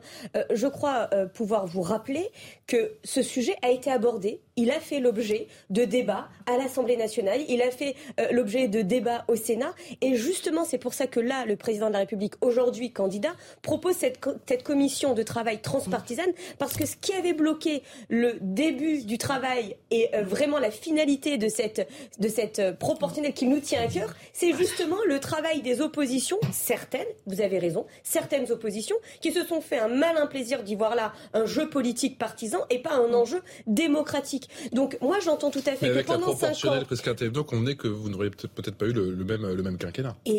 Et alors, si le peuple choisit, le peuple est souverain, encore une fois. Mais madame, oui, mais vraiment, vous l'avez dit. Madame. Mais écoutez-moi quand oui, vous... je vous écoute, là, là, c'est, là, c'est grandiose. Je viens de vous expliquer Mmh. le pourquoi du comment. Soyons méthodiques, soyons cohérents. Je veux bien, et vous le dites depuis tout à l'heure, que vous avez passé cinq ans, enfin, en tout cas, votre candidate a passé cinq ans à se concentrer sur 2022. Peut-être aurait-elle dû regarder ce qui se passait Ah ouais, à mais l'Assemblée nationale. Le sujet. non, madame, il n'y a pas de mépris. Simplement des faits. Je, je vous le dis encore une une fois. promesse de ce campagne, n'y a sujet, pas de proportionnel, été mis en place. Le débat a Quand été vous mis en avez place. voulu, ouais. Les blocages partisans d'une certaine opposition ou empêcher cela pour pouvoir Bah, dire vous avez su faire, vous l'avez vous avez pas su fait. faire quand il y avait des blocages donc- qui vous convenaient pas, vous avez su mais imposer ah, là, à un blocage. nationale. Mais regardez à quel point c'est incohérent. Non, c'est une volonté On vous a politique dit que le vous n'avez pas a eu lieu. Et oui, certaines oppositions, alors qu'elles le voulaient, alors qu'elles en auraient eu besoin, ont bloqué pour dire Macron n'a pas réussi. C'est pas vraiment faire le jeu de la démocratie et encore moins écouter la voix des Français. La proportionnelle, on va y venir ou pas d'une manière ou d'une autre Christian Proto Euh, ce qui serait un paradoxe quand même, c'est que au départ, la Ve République telle qu'elle a été conçue, c'était pour rester un- malgré tout sur des, partis majoritaires et éviter ce qui s'était passé sous la quatrième. Euh, se reposer la question dans l'autre sens, c'est-à-dire sur une, république euh, cinquième république, de type cinquième république, mettre de la proportionnelle à l'intérieur d'un système majoritaire, euh, ça va pas être simple. Euh, et c'est surtout, on le voit dans les discussions et les problèmes que ça a causé, en particulier au Sénat, il me semble, euh, de savoir exactement ce que l'on veut construire et surtout ce que ça va apporter. Si c'est pour apporter que la prise de décision, on le voit avec ce qui se passe en Allemagne, soit d'une complexité telle que on, arrive à l'alliance de la carpe et du lapin pour passer un texte. Euh, moi, personnellement, euh, de, à l'expérience de ma vie, euh, de je me pose tout un tas de questions. Donc, il y a peut-être un moyen de faire en sorte que les minorités puissent s'exprimer, mais euh, ça n'éloignera pas la problématique de la prise de décision qui ne peut se faire qu'avec un système où les gens sont majoritaires. Le Covid-19 à la une de l'actualité en Chine, premier mort du côté de, Shanghai malgré des mesures sanitaires pour le moins drastiques, priés de rester chez eux depuis maintenant un petit peu plus de 15 jours. Les habitants confinés sont à, à bout de nerfs, Vincent Fandès. Si vous n'avez pas encore fait votre test, descendez rapidement. C'est un confinement ultra strict. À Shanghai, les habitants n'ont pas le droit de sortir de chez eux, sauf pour se faire tester. Dans les rues, seules des personnes en combinaison intégrale ou en blouse circulent. Ici, sont livrées des boîtes de rationnement. Fait rarissime en Chine, des tensions éclatent parfois entre habitants et forces de l'ordre. Sur ces images, les riverains refusent d'accueillir un centre d'isolement dans leur voisinage. Des habitants sont forcés à quitter les lieux. Et voici à quoi peut ressembler un centre de quarantaine. Ici, c'est un gymnase dans lequel plusieurs centaines de personnes doivent vivre les unes à côté des autres. Les toilettes ne sont pas très propres. Beaucoup de monde les utilise. Il n'y a pas non plus d'eau chaude pour se doucher. Ces mesures devraient perdurer, car selon les autorités, le pic de cette vague n'est pas encore atteint. Laure, Lavalette, bon nombre de personnalités politiques, euh, en parlant du confinement et de la, crise sanitaire ici, on parlait de dictature sanitaire. Il n'y a pas de quoi relativiser. Euh, si après euh, on est, on vit pas à Shanghai, on est européen. Euh, je pense c'est pas la stratégie zéro Covid, j'entends. Non, mais il faut il faut aussi mettre les choses en perspective. Après, encore une fois, je pense que là aussi vous avez un bilan. On aurait fait très différemment. On n'aurait pas. Euh, non, mais bien sûr, vous savez, on a commencé on a commencé la pandémie avec 5 000 lits on la termine avec 5 000 lits c'est quand même euh, le lit. Effectivement, c'est les lits qui ont fait qu'il y avait des confinements. Nous n'aurions pas euh, sorti ces 15 000 soignants qui étaient prêts à se tester tous les jours. Nous aurions laissé la liberté de prescrire aux médecins. Donc oui, on aurait eu 200 stratégie complètement différente. Et d'ailleurs, le confinement, on voit bien, ça les rend un peu fous, mais je peux vous dire que chez nous, ça a quand même eu aussi des conséquences terribles sur la jeunesse. 30% des 12-24 ans ont quand même eu des, des, idées. On parle, pas du même confinement. Des hein. idées euh, suicidaires. Non, mais enfin, on est quand même resté euh, chez nous euh, longtemps sans pouvoir sortir. Là, ils n'ont pas, le droit de sortir pour faire leur course. Hein. Oui, enfin, je vous rappelle que nous, il y avait une personne par famille, c'était compliqué. Il fallait qu'on s'est quand même signé nous-mêmes, quand on y pense, c'est assez hallucinant, c'est quand même signé nous-mêmes des autorisations de sortie. Enfin, je pense quand même que ça a joué sur la santé mentale des, enfants. On n'a pas terminé de le voir. Il y a des, des enfants qui n'ont pas vu le sourire de leur maîtresse pendant deux ans il y a des retards euh, de, langage assez conséquents. On a effectivement, nous, nous aurions fait vraiment très différemment euh, sur ce et oui, et, je, dois dire que effectivement, merci de le reconnaître, sur le sujet de la gestion mmh. de la crise sanitaire et la protection euh, des Français, mais également de notre économie pendant, ce, pendant cette période-là, vous auriez fait différemment. Et je suis heureuse et satisfaite que ce soit Emmanuel Macron qui était président de la République pendant cette période. Vous savez que les gens Parce que, madame, vous je vous ai écouté mais vraiment très patiemment, alors que franchement c'est un sujet grave. Non, c'est pas bien drôle. sûr que c'est un non, sujet grave. Pas drôle. je rigolais sur le patiemment. Quand en janvier 2020 vous nous parliez de attention, vous Marine Le Pen, il faut faire attention à la vaccination, on n'est pas sûr. Nous prenons le Spoutnik, nous prenons l'hydroxychloroquine. Excusez-moi madame, je, à, votre place, je la ramènerai pas beaucoup sur Merci franchement, si vous voulez on continue, je peux la ramener encore pendant une heure sur le quatre, s'il vous plaît, car Vincent Hervouet vient de nous rejoindre, éditorialiste. On se retrouve dans un instant sur CNews et sur Europe 1 dans Punchline. A tout de suite. Et bienvenue dans Punchline sur CNews. Place au rappel des titres.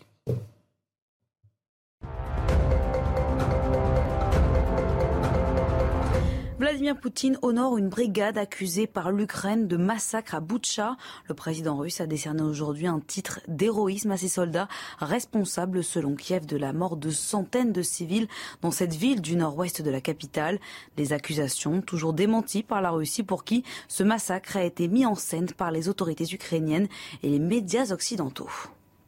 Un proche de Vladimir Poutine arrêté par les services spéciaux ukrainiens au cœur des négociations. Kiev a publié une vidéo de cet homme aujourd'hui dans laquelle il demande à être échangé contre des soldats et des civils de la ville de Mariupol. De l'autre côté, la télévision russe a publié des images d'hommes présentés comme des prisonniers britanniques qui implorent Boris Johnson de les échanger contre cet homme de Vladimir Poutine.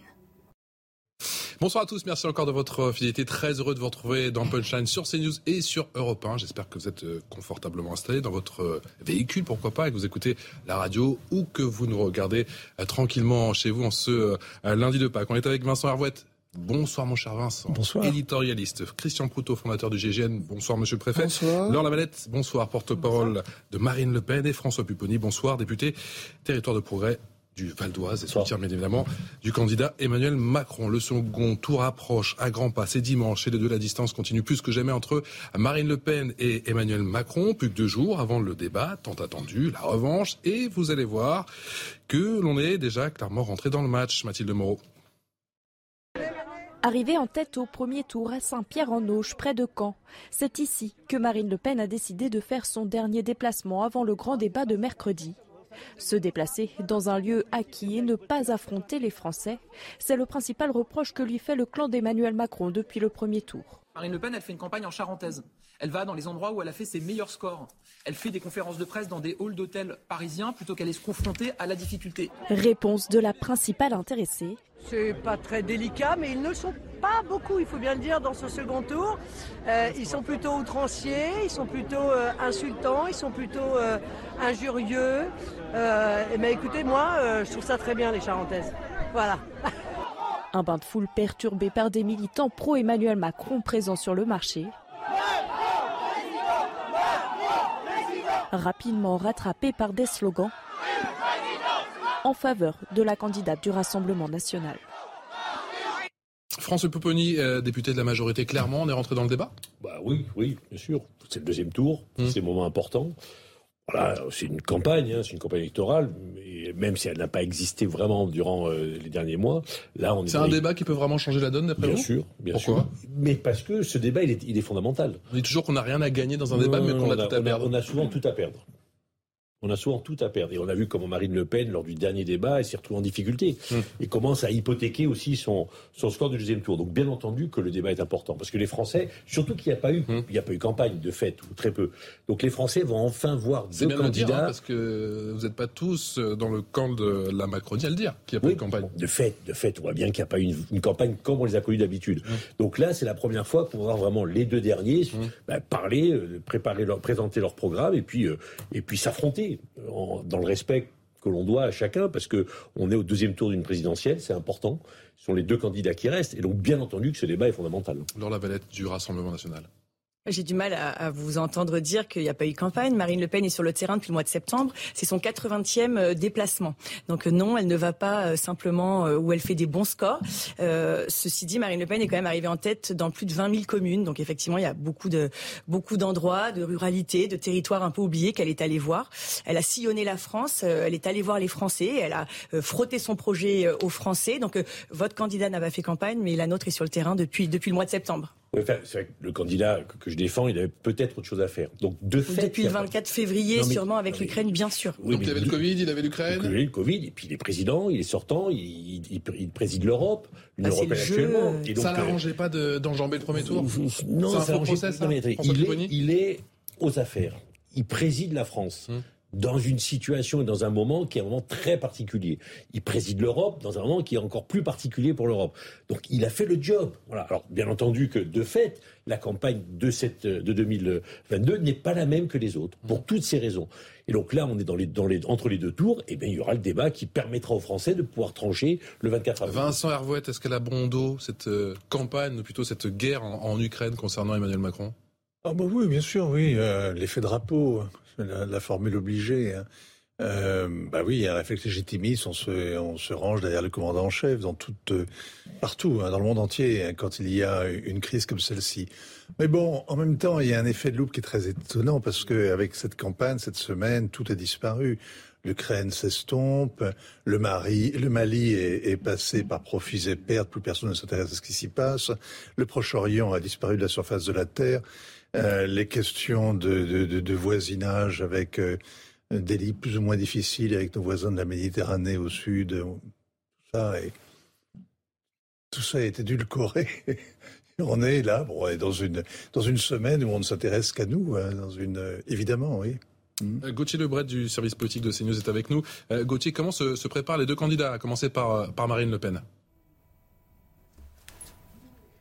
Oui, Patrice, Marine Le Pen qui va se mettre au vert après un dernier déplacement eh bien, en Normandie du côté de Caen. Elle va se mettre au vert dans une maison avec ses équipes, avec ses plus proches conseillers dont euh, Philippe Olivier est en compagnie d'un sparring partner. Alors qu'est-ce que c'est un sparring partner? Eh bien c'est quelqu'un qui va incarner Emmanuel euh, Macron pour euh, s'entraîner justement à ce genre de débat, pour tester des punchlines, des répliques. Et l'entourage de Marine Le Pen précise eh bien que ce sparring partner, il a le même profil que le chef de l'État. Il a lui aussi fait et il lui ressemblerait même physiquement. Alors vous l'avez peut-être entendu un peu plus tôt dans la journée justement du côté de Caen, Marine Le Pen, elle veut un débat serein pour ne surtout pas renouveler euh, les erreurs euh, d'il y a cinq ans avec euh, un modèle en tête, le, débat, Lionel Jospin, Jacques Chirac était un débat de très bonne tenue, de courtoisie même, mais qui était un débat pour les téléspectateurs assez ennuyeux. Et en face, vous avez Emmanuel Macron, et il était interrogé sur une chaîne concurrente hier au sujet de ce débat,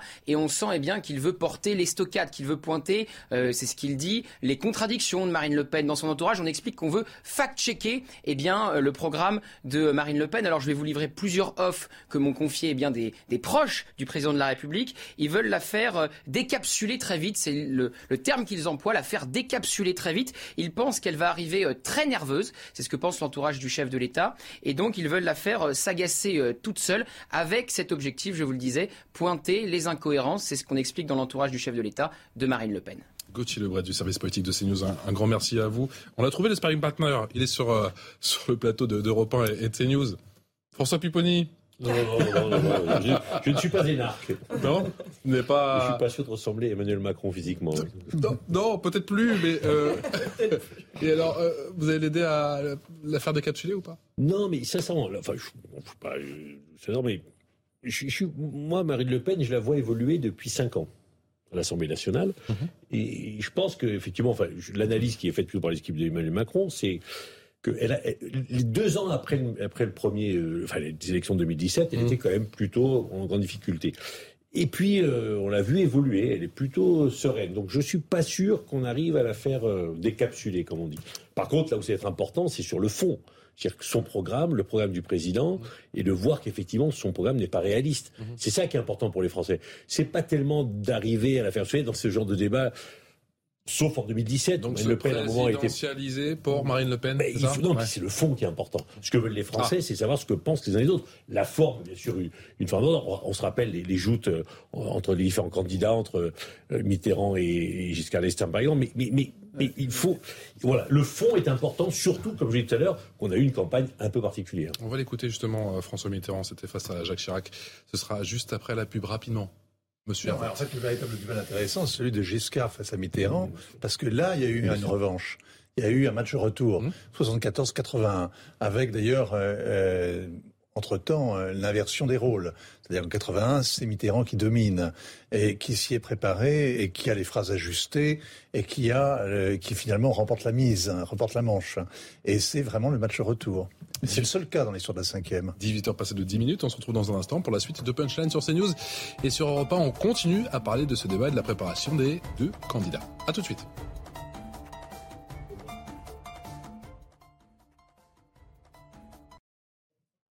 La suite de Punchline sur CNews et sur Europe 1, toujours avec Christian Proutot, Vincent Hervouette, Laure Lavalette et François Pupponi. Le rappel des titres.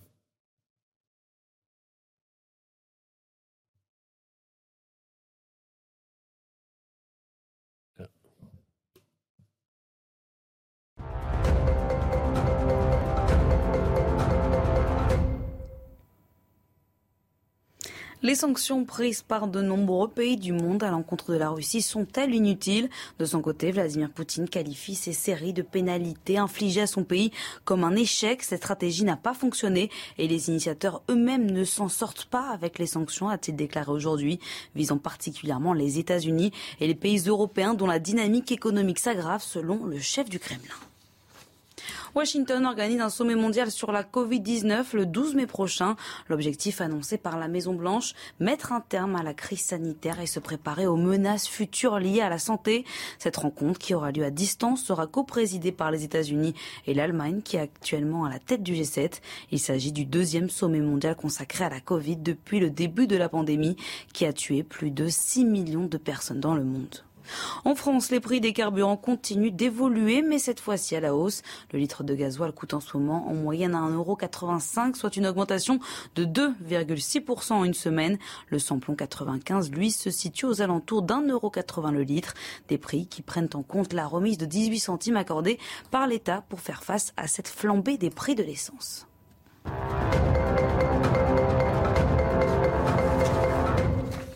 Le rappel des titres signé Jeanne Cancard pour CNews et pour euh, Europa 1. Vous le savez, J-2 avant le débat tant attendu de cette euh, entre-deux tours entre Emmanuel Macron et Marine Le Pen. On s'est un petit peu plongé dans les archives, vous en parlez tout à l'heure.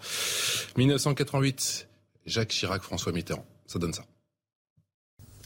Permettez-moi juste de vous dire que ce soir, je ne suis pas le Premier ministre et vous n'êtes pas le Président de la République. Nous sommes deux candidats à égalité et qui se soumettent au jugement des Français, seul qui compte. Vous me permettrez donc de vous appeler Monsieur Mitterrand. Mais vous avez tout à fait raison, Monsieur le Premier ministre. Christian Proutot, vous qui avez bien connu euh, le président Mitterrand, vous êtes un peu nostalgique de ces débats ou pas? Oh, Je ne suis pas nostalgique. Je pense que la nostalgie, c'est euh, euh, c'est pas terrible. Il faut. On a vécu des événements. Oh, je vois vos yeux un petit peu, j'ai l'impression. Je le dis pour les, auditeurs d'Europe 1. je vois vos yeux qui brillent, j'ai l'impression un petit peu. non, mais quand, vous êtes euh, quand vous êtes auprès de, personnages qui ont marqué l'histoire, ça peut pas vous laisser indifférent et on n'en ressort pas intact. Hein. Donc euh, voilà, j'ai connu cette période. Et aujourd'hui, c'est une autre période et les débats sont du même niveau? Bah, je trouve pas, mais j'espère que ça sera mercredi. Pour tout le monde, c'est important au niveau démocratique que le débat soit au, niveau de l'ambition d'un pays mhm. et que les personnalités qui sont en face représentent les gens qui ont voté pour, euh, pour eux et qui attendent euh, un vainqueur. Voilà. Alors, est-ce que le débat peut-être c'est sous-entendu dans la question, même si ça n'a pas été exprimé comme cela. Est-ce que le débat a une incidence importante? Je pense que ça a une incidence, pour, pour ma part. Voilà. Sur le plan psychologique ou même en termes de vote? Bon, en termes de vote, je pense que ça doit avoir de l'importance. Sinon, c'est pas la peine de faire un débat. Hein. Donc, je crois que ça doit avoir de l'importance. Vincent Hervouette, éditorialiste. Euh, vous êtes nostalgique ou pas? On a vu effectivement ah ces, images de Chirac Mitterrand. Est-ce qu'il y a une différence de niveau, une différence de, de talent Non, ce qui est frappant, si vous voulez, c'est que dans ce, cet extrait que tout le monde connaît par cœur hein, entre Mitterrand et Chirac, on retient donc la domination de Mitterrand. En fait, Chirac a raison. Quand il dit je ne suis pas le Premier ministre, vous n'êtes pas le président, on est deux candidats face à face et à armes égales, il a raison. Sauf que l'autre, lui, délivre un, coup de pied dans les tibias, un vrai coup de jarnac, qui déstabilise et tout le monde rit parce que on voit, on voit l'humour qu'il y a chez Mitterrand et en même temps, sa domination écrasante. Mais sur le fond, il a tort. De même, quand un peu plus tard, le président dit, euh, prétend, alors qu'il parle de l'affaire sombre, obscure, l'affaire Gorgi, l'affaire iranienne, mmh. et le, le, le, vous savez, l'ambassade d'Iran avait été, euh, il y avait un blocus qui avait été exercé, il y avait eu un attentat dans Paris, etc. Bon, et le président Mitterrand dit au Premier ministre Chirac, les yeux dans les yeux, je le maintiens, alors que Chirac vient de le prendre en flagrant délit, au moins d'un demi-mensonge. C'est, je veux dire, on aurait pu faire après l'enquête.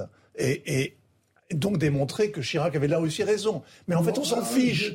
on s'en fiche. On s'en fiche parce que ah, on s'en fiche. C'est pas la vérité qu'on attend. C'est le spectacle. Ah, ben, c'est le vainqueur. Et dans le débat qu'il y aura après-demain, c'est ce qu'on attend. C'est-à-dire qu'on veut un match de catch. On veut que le match retour de ce qui s'est passé en 2017. Plus que de la profondeur politique?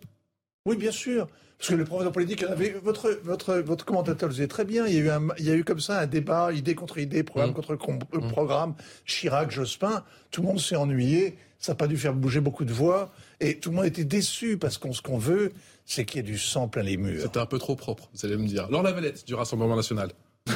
Moi, je pense que les, les, gens attendent du fond quand même. Je pense, je pense que les gens ont envie de choisir entre ces deux projets qui sont très différents, effectivement. Et pour ceux qui sont déjà passés à côté de la campagne électorale, alors de votre candidat plus facilement que la nôtre, puisqu'elle est sur le terrain depuis longtemps. On a souvent entendu de la part des Français des éclaircissements, que des ce soit éclaircissements, du côté Macron ou du côté Le Pen. Ouais, et puis je pense qu'il y a des, des, décisions qui seront prises pendant ce quinquennat, qu'on ne prend pas pour cinq ans, mais pour euh, plus longtemps, hein, notamment en matière énergétique, par exemple. Les Français doivent savoir quels sont euh, vos projets, quels sont nos projets. Et je pense que effectivement, Marine Le Pen attend ce, ce débat, mais avec sérénité. Et j'espère que ça sera pas justement un match de catch et que ça sera plutôt les projets les uns contre les autres, parce qu'effectivement, ces deux camps qui s'affrontent sont un peu ben, les mondialistes d'un côté, avec euh, voilà une mondialisation, une immigration un peu euh, incontrôlée, enfin pas un peu carrément incontrôlée, mmh. et à côté ceux qui pensent que les frontières protègent, qu'un État qui peut être stratège et qui permet d'avoir voilà les souverainistes d'un côté, les mondialistes de, de l'autre. Et je pense que de pouvoir euh, être très clair sur le sujet permettra aux gens encore indécis de pouvoir choisir choisir. Donc non, pas de catch, mais du fond. Un peu de catch quand même. On va écouter Gabriel Attal, le porte-parole du gouvernement, qui décoche ses flèches. C'était chez nos confrères de France 2, les quatre vérités. Écoutez. On voit bien ce que serait la France si Marine Le Pen était élue. On serait les alliés de la Russie et au lieu de fournir des armes, de l'aide humanitaire à l'Ukraine pour tenir face à la Russie, on fournirait des armes à la Russie pour attaquer l'Ukraine. C'est ça une alliance militaire. Donc il faut évidemment que les Français en soient conscients. Et moi, ce que je constate, c'est que le, parti de Marine Le Pen, ses élus, refusent de soutenir, de voter les sanctions contre la Russie qui refusent de condamner ce qui se passe. Les, atrocités que l'on constate en Ukraine sont un point de détail de l'histoire pour Marine Le Pen, pour reprendre, pour reprendre euh, une formule de son parti. François Pupponi, député territoire de progrès du, du Val d'Oise, c'est le meilleur angle d'attaque, la proximité de Marine Le Pen avec Vladimir Poutine Dans une campagne électorale, il y a effectivement un débat qu'on attend de, haut niveau sur le fond. Et puis après, il y a ce qu'on a. Alors, j'ai beaucoup de respect pour Gabriel Attal, qui est un ami, mais dans toutes les campagnes électorales et pour tous les présidents ou les candidats, il y a ce qu'on appelle, entre guillemets, des porte-flingues. C'est-à-dire des gens qui vont euh, taper taper en dessous de la ceinture, pour faire, pour montrer les contradictions du, candidat d'en face. Ce que ne peut pas forcément faire le candidat lui-même, parce que, ben, effectivement, il est président de la République. C'est pas à lui de bah, tomber à ce niveau-là. Il, y allait un peu, hein, le président candidat. Hein. Oui, non, mais depuis 10 jours, il pas, C'est hein, pas à lui de tomber forcément à un certain moment. Par contre, ben, autour de lui, il y a des gens, et c'est fait dans toutes les campagnes comme mmh. ça, on essaie de montrer les contradictions. Là, ce qu'a voulu montrer Gabriel Attal, c'est l'ambiguïté de Marine Le Pen sur euh, la, la, la Russie et sur, euh, sur l'Ukraine, en disant, mais voilà ce qui se passe au Parlement européen. Voilà ce que font les proches de Marine Le Pen qui refusent de soutenir euh, et d'apporter des solutions et d'aider les Ukrainiens. Voilà, c'est factuel. Non, mais vous pouvez pas dire qu'on refuse d'aider les Ukrainiens. Typiquement, regardez, prenez Louis Alliot, maire de Perpignan, il est même allé en chercher à la frontière. Marine Le Pen est contre les sanctions et contre les sanctions qui euh, impacteraient après les Français qui sont déjà euh, après cinq ans de, de, de macronisme très fracturé. D'accord, mais même au Parlement européen, ils n'auraient pas voté des sanctions qui iraient contre l'intérêt aussi des Français. Et vous, vous parliez des, armes, enfin Gabriel Attal parle des armes, vous savez très bien que si on, livre des armes, on devient co-belligérant. Et bah, bah, c'est une vraie question. Est-ce que, est -ce fait, et qu'est-ce qu'on fait de, aussi de ces armes-là enfin, c'est ce que fait l'OTAN.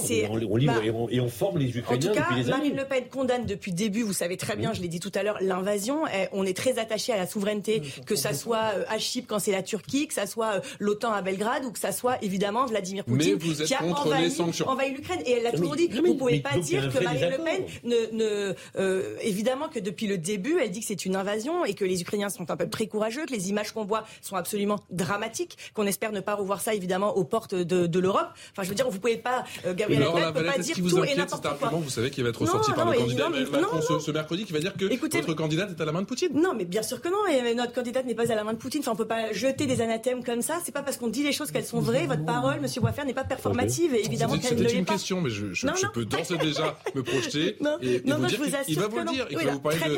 Mais du financement de votre campagne à 5 ans. Ah oui, mais vous voulez qu'on en parle? Attendez, en, 2017, on le sait tous, il y a des règles euh, qui ont été durcies sur le financement des partis politiques, euh, empêchant d'aller chercher des prêts à l'extérieur de l'Union européenne.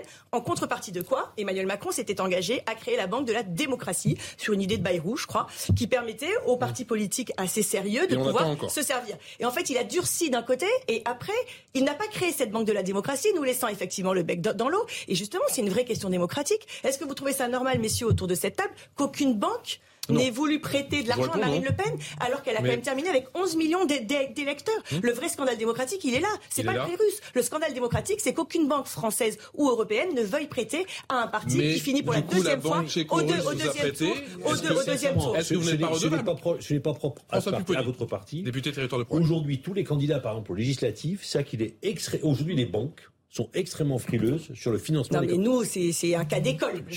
C'est un cas d'école. Après, juste quand même sur la Banque de la démocratie, voulue par François Bayrou, elle a été un peu créée au moment des présidentielles et ça a permis d'apporter un certain nombre de signatures pour que Marine Le Pen soit candidate. Mais ça, vous parlez de signature, c'est une vraie question. Quand vous voyez que Marine Le Pen arrive, non mais pour vous montrer la crise de la démocratie, Marine Le Pen arrive en tête dans plus de 20 000 communes et on a eu un mal fou. Et c'est la majorité. Et on a eu un mal fou à avoir 500 signatures. Donc c'est bien un moment qu'il y a des pressions. Vous imaginez bien comment est-ce qu'on passe de 20 000 à 500 Ça a mobilisé un temps phénoménal à, nos grâce équipes. À François Bayrou Pendant le camp, euh, on ne fait pas campagne. Donc il y, a un vrai scandale démocratique. Il faudra aussi revenir sur cette, euh, sur savoir comment est-ce qu'on va chercher ces signatures. Au meeting d'Emmanuel Macron Marseille, c'était ce samedi, on l'a diffusé en direct sur CNews. Mourad Boudjelal, l'ancien président du RC Toulon, du rugby, pour ceux qui ne le connaissent pas, mais je sais que vous le connaissez, Laure Lavalette, puisque vous êtes toulonnaise.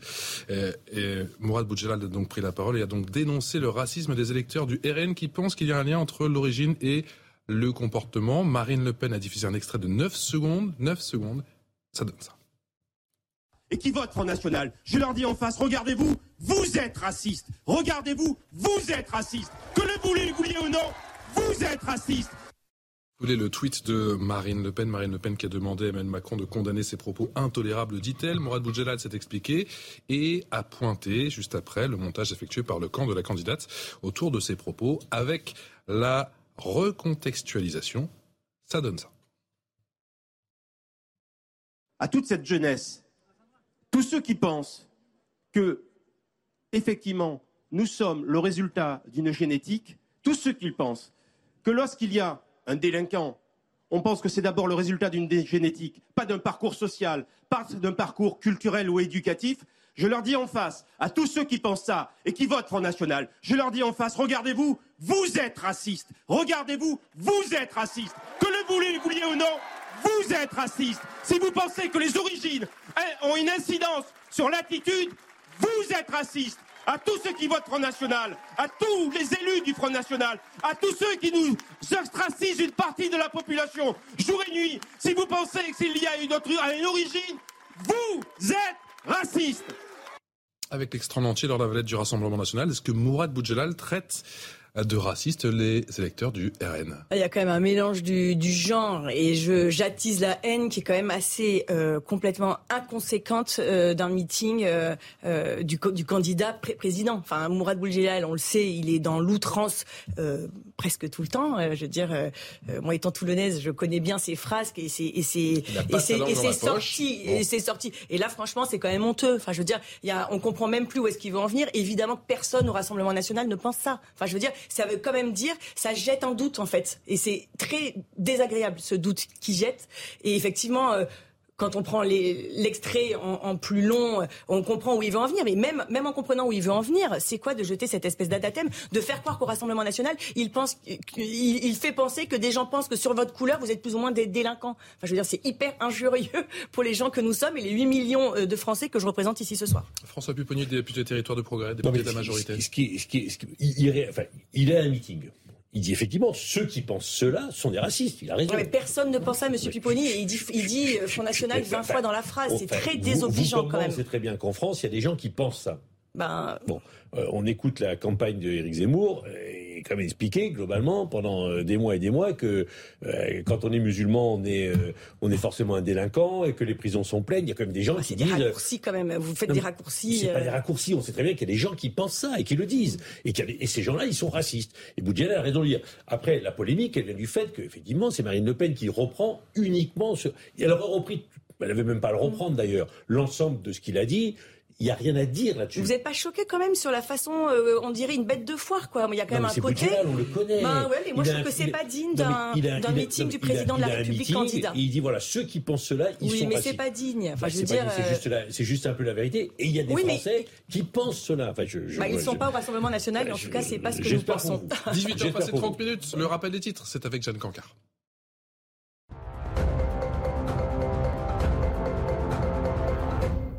En Gironde, un petit garçon de 3 ans se noie dans une piscine familiale. D'après les premiers éléments de l'enquête, l'enfant qui était en visite chez son père a chuté dans l'eau malgré la présence d'une protection recouvrant la piscine. Les investigations confiées aux gendarmes se poursuivent afin de déterminer s'il y a eu une imprudence, une inattention ou une négligence à l'origine de cette situation, a déclaré le parquet. Une semaine après son appel aux dons, Valérie Pécresse a récolté 1,4 million d'euros pour rembourser sa campagne.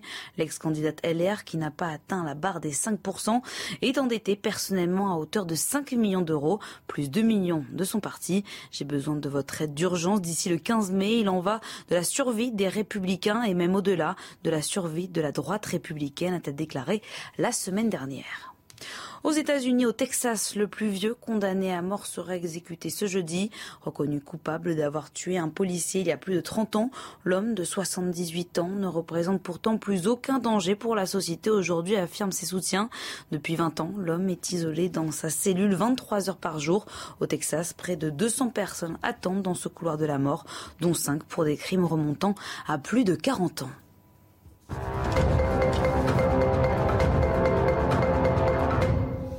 La présidentielle ne vaut euh, pas changement de régime. La sortie d'Emmanuel Macron qui cible encore un peu plus le projet de sa rivale Marine Le Pen. On en parle dans un instant sur CNews et sur Europe 1. A tout de suite dans Punchline.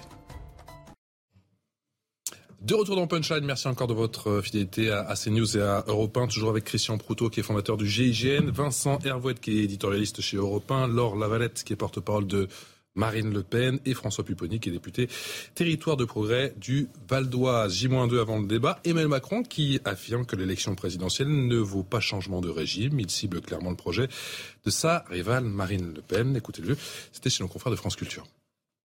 Sur la question de la réforme de la Constitution, d'abord, j'ai un clivage profond avec la candidate d'extrême droite. C'est que moi, je suis pour réformer la Constitution en respectant les règles de la Constitution. Ce qui me paraît justement, être la définition même d'appartenir au champ républicain. Là où Mme Le Pen, dans son projet, propose une réforme de la Constitution par référendum qui n'est pas conforme à la Constitution. Ce qui est un problème. D'autres le font dans d'autres pays. Ça se fait très bien en Hongrie, euh, ça permet de changer un régime à la main. Mais moi, je le dénonce. Pourquoi? Parce que l'élection présidentielle ne vaut pas changement de régime. Il y a cinq ans, nos compatriotes m'ont fait confiance. M'ont fait confiance pour porter un projet. Mais dans le champ d'une constitution qui me préexistait, dans laquelle je m'inscris d'ailleurs en tant que candidat en allant devant vous. L'implicite de la démarche de Mme Le Pen, c'est qu'au fond, une fois élue, elle considère qu'elle est supérieure à la Constitution, puisqu'elle peut ne pas la respecter pour en changer les règles. Ça, c'est une rupture. Et ça, c'est grave. Lors la valette du Rassemblement national, est-ce que euh, votre candidate va changer de régime? Non, mais à, quel moment est-ce que ma candidate euh, dit qu'elle change de régime? Pas du tout. Euh, on va mettre la priorité nationale dans la Constitution avec l'article 11. Enfin, je veux dire, le général de Gaulle s'en était servi en 62. Euh, donc, soit ce qu'il a fait ne fonctionnait pas et à ce moment-là, aucun de nos présidents élus jusqu'à présent ne serait, j'allais dire, enfin validé l'élection. Mais bien sûr que non. Contourner la Constitution. Non, et on va pas quitter l'Europe non plus si c'est votre prochaine question. Il faut arrêter d'avoir des fantasmes en fait sur notre programme. On va juste simplement pas changer d'avis, contrairement à Emmanuel Macron, qui en campagne à six jours du deuxième tour change d'avis sur euh, les retraites, l'AH, l'aide aux handicapés, euh, euh, l'écologie ou encore ou encore la proportionnelle, par exemple. Vous voyez, on a une ligne de conduite qui est tout à fait claire et nous nous tiendrons. Il n'y a rien de caché. Les Français, on est tout à fait transparents et honnêtes intellectuellement devant les Vous Français. Dites quoi qu'Emmanuel Macron essaie de, de faire peur, c'est ça? Ah bah bien sûr, il essaie de faire peur. Mais il essaie de faire peur sur tous les sujets. Il essaie de faire peur sur l'Europe et le fait qu'on voudrait en sortir. Bien sûr, je pense que ça montre aussi la fébrilité, j'allais dire, d'Emmanuel Macron, mmh. qui se sait challenger et qui sait que Marine Le Pen peut évidemment euh, gagner cette élection euh, dimanche. C'est sûrement aussi pour ça qu'il fait un peu de clientélisme quand même entre les deux tours et qui va, voilà, dire que là, ben non, on a pas changé d'un iota sur euh, aucune de nos propositions que nous défendons, nous, depuis le mois de septembre, je vous rappelle, et pas depuis huit jours. Non, la majorité. Sur, les déclarations de Marine Le Pen sur le référendum, il y a eu une ambiguïté. Bon, bah, il, suffit qu'elle l'élève en disant non, pas du tout, je respecterai l'article 11 de la Constitution. Qu'elle le dise. elle le dit, elle dit c'est comme ça qu'on va faire passer ce référendum. elle, le dit, elle le dit, elle le dit. vous savez... Non mais, non mais on, dans ces déclarations, il y avait l'ambiguïté. Le président de la République le dit, écoutez, moi, ça pose, une, ça pose un problème, puisque tel que j'ai compris ce qu'a dit Marine Le Pen, elle ne respectera pas la Constitution. Bon, il suffit que Marine Le Pen dise, bah non, je, suis éventuellement trompé sur ce que j'ai dit, c'était pas très clair, et donc, bien entendu, que je respecterai la Constitution. Non, mais c'est ça qui est important, parce que il peut y avoir des ambiguïtés, il peut y avoir des ambiguïtés sur les déclarations des uns et des autres, et sur ce référendum, sur le, enfin, la manière dont Marine Le Pen voulait utiliser le référendum, il y avait cette ambiguïté par rapport à l'article 11 de la Constitution. Bon, donc voilà, bah, c'est normal que le président s'engouffre dans une faille qui a été ouverte par la, la Christian Proutot, fondateur du GIGN. Ah oui, non, mais c'est ce qu'on disait tout à l'heure quand on évoquait la possibilité de revoir de la proportionnelle. Euh, je veux dire, c'est à travers la Constitution qu'il faudra revoir le problème. Donc dès qu'on veut modifier quelque chose, euh, qu'on prétende oui, mais il peut y avoir un obstacle, on dit mais le peuple est souverain en fera un référendum, ça pose problème par rapport à la Constitution. il y a déjà eu des révisions constitutionnelles quand même depuis la 5e, 23, 24. enfin, je veux dire, euh, non, mais, non, mais il, lève le drapeau rouge comme si. Vous savez, Marine Le Pen, Marine Le Pen, avec, le Congrès, avec. Marine Le Pen n'a pas écrit son programme seule sur une table de bistrot. Vous voyez, on a des gens autour de nous, on a des, des, des juristes, des hauts fonctionnaires. Figurez-vous, il y a des gens qui collaborent euh, évidemment à, la rédaction euh, de, de ce programme. Donc je vais vous dire, 5 ans, et vous le savez très bien, 5 ans, c'est très long, c'est très court, pardon. Et non, c'est votre émission qui est très longue, c'est pour ça. Mais non, je plaisante et, quand, on arrive, il faut être prêt. C'est la raison pour laquelle, typiquement, le référendum sur l'immigration, il est clé en main. Les, vos, auditeurs peuvent très bien aller le consulter sur mlafrance.fr. Voilà, on a, on a, on a bossé pendant, pendant 5 ans. je veux dire, on est, on est prêt là à, gagner dimanche. La Constitution de 58, elle a été euh, révisée euh, un nombre de fois important depuis 1958. 24, mais, mais, mais ça se fait à chaque fois avec le Parlement. Et d'ailleurs, le, président Macron qui voulait euh, installer une, dose de proportionnelle, c'était dans son programme, n'a pas pu le faire parce que la réforme constitutionnelle a été bloquée par le Sénat. Encore une chose qu'il n'a pas pu faire, c'est quand même fou ça. Il doit refaire une promesse de campagne. Mais parce, que, la Constitution met des modalités de modification de la Constitution qui fait que là, le Sénat de droite a bloqué la réforme constitutionnelle. Donc là, comment est-ce qu'il va faire au final? Parce que c'est une de ses promesses de campagne. il n'y est pas arrivé pendant 5 ans. Il nous dit qu'il va le faire. Moi, je, vais, je vais proposer. Mais si, oui, mais, ah. oui, mais, si le Parlement, qui est souverain dans ce domaine-là, lorsqu'on passe par, la, par le, le, le, le, Congrès, refuse, ben, il ne peut pas. Il, Vincent mais, c'est la Constitution qui l'empêche. Ah, moi, je ne suis pas juriste. Hein, je ne suis pas constitutionnaliste. Je ne suis pas avocat. Bon. Mais il y a eu plus d'une vingtaine de, donc de, de réformes constitutionnelles. 24 hein. 24, c'est formidable. C'est un texte qu'on a tellement tripatouillé dans tous les sens que visiblement, il y a une crise de la représentation et, euh, qui est dramatique dans le pays. Il y a vraiment une sorte de collapse, même démocratique, pourrait-on dire, avec 30% de gens qui s'abstiennent, 45% des gens. Bon, bref, euh, tout le monde. Le constat est unanime. Tout le monde veut finalement réformer la Constitution, changer éventuellement de régime. Euh, mais personne n'est prêt à l'assumer d'une manière euh, claire. L'un des... Non. Allez, allez, allez, Non, non, c'est bon. L'un des sujets sur la table pendant cette ordre de tour, les, les, retraites, bien évidemment. Est-ce le talon d'Achille des deux candidats Élément de réponse avec ce sujet signé Michael Santos. Premier point de discorde, l'âge légal de départ à la retraite. Emmanuel Macron souhaite son augmentation progressive jusqu'à 65 ans, un seuil qui ne semble pas figé dans le marbre. Je vais continuer à écouter, et puis je vous dirai dans les jours qui viennent. Mais ce que je veux dire par là, c'est que l'horizon de 65 ans, comme âge légal à horizon 2031, peut tout à fait être adapté. On peut, on peut tout à fait imaginer des clauses de revoyure. Un rétropédalage qui a amusé son adversaire politique. On ne peut pas être aussi flou quand on est président sortant et candidat à sa réélection. Il se doit d'être précis dans ce qu'il dit. Il va finir par voter Marine Le Pen, en fait. Pourtant, le programme de Marine Le Pen a lui aussi une subtilité. Pour partir à 60 ans, avec une retraite à taux plein, les Français devront remplir deux conditions. Être entré dans la vie active à 20 ans ou avant et avoir cotisé 40 annuités. Une mesure qui pourrait retarder le départ de certains à 67 ans, comme le prévoit son opposant. Autre différence, le montant minimum de la pension, 1100 euros pour Emmanuel Macron, 1000 euros pour Marine Le Pen. Quelques points d'accord subsistent néanmoins entre les deux candidats, la volonté de réindexer les retraites sur l'inflation, la prise en compte de la pénibilité ou encore le maintien des 35 heures. Alors la Valette, les retraites, c'est le talon d'Achille des candidats je crois pas. Marine Le Pen est très claire depuis le début. Je veux dire, si vous commencez à travailler entre 17 et 20 ans, vous pouvez partir à la retraite à 60 ans avec 40 annuités pleines. Le reste du temps, pour tous les autres, c'est progressif jusqu'à 62 ans avec 42 annuités. Ce qui est, Donc, ce que, effectivement, si on est sur le marché du travail à 27 ans, ministres ont quand même eu du mal, parce qu'on a bien vu qu'entre Gabriel Attal, euh, Darmanin, enfin, vous avez quand même eu du mal à, à, savoir. Non, mais attendez, non, mais. Si on commence à travailler à 25 ou même à 27, c'est 67. C'est quand même assez marrant ce que vous dites, parce qu'il y a combien de gens qui arrivent au chômage déjà quand ils arrivent à l'âge de la retraite? C'est déjà colossal. Donc, on a quand même un vrai, un vrai souci là-dessus. Donc la retraite à 65 ans, c'est-à-dire que personne n'arrivera avec une retraite pleine. Et encore une fois, c'est aussi un point sur lequel vous avez fait un, pas en avant et deux pas en arrière. Alors, on a bien compris que vous alliez chercher quand même euh, mais les, les mélanges. Mais, je, pense, je, termine simplement sur le fait que c'est aussi deux projets de société un peu qui sont un peu différents. Nous, on pense, ce que je vous disais tout à l'heure, qu'on peut, à 62 ans, partir à la retraite quand on a travaillé et continuer euh, à avoir une vie aussi en bonne santé. Et je pense que c'est une, une, une, différence de, de, vue quand même sur, euh, sur le travail et la retraite. François Pupponi, député de la majorité. la même chose puisqu'il veut prendre en compte la pénibilité. Donc c'est bien sûr que quelqu'un qui a commencé à travailler très tôt, compte tenu de la pénibilité, il partira plus tôt et, pas forcément à 65. Sur le reste, moi je suis très, très étonné. Il a donné son avis pendant la campagne, ce qui est plutôt courageux. Parce que les autres candidats, ils n'ont pas dit ce qu'ils allaient faire après sur ce qui fait mal. Hein, non, on l'a dit. Oui, mais les autres, bon, Lui, il a dit, voilà, voilà ce que je pense.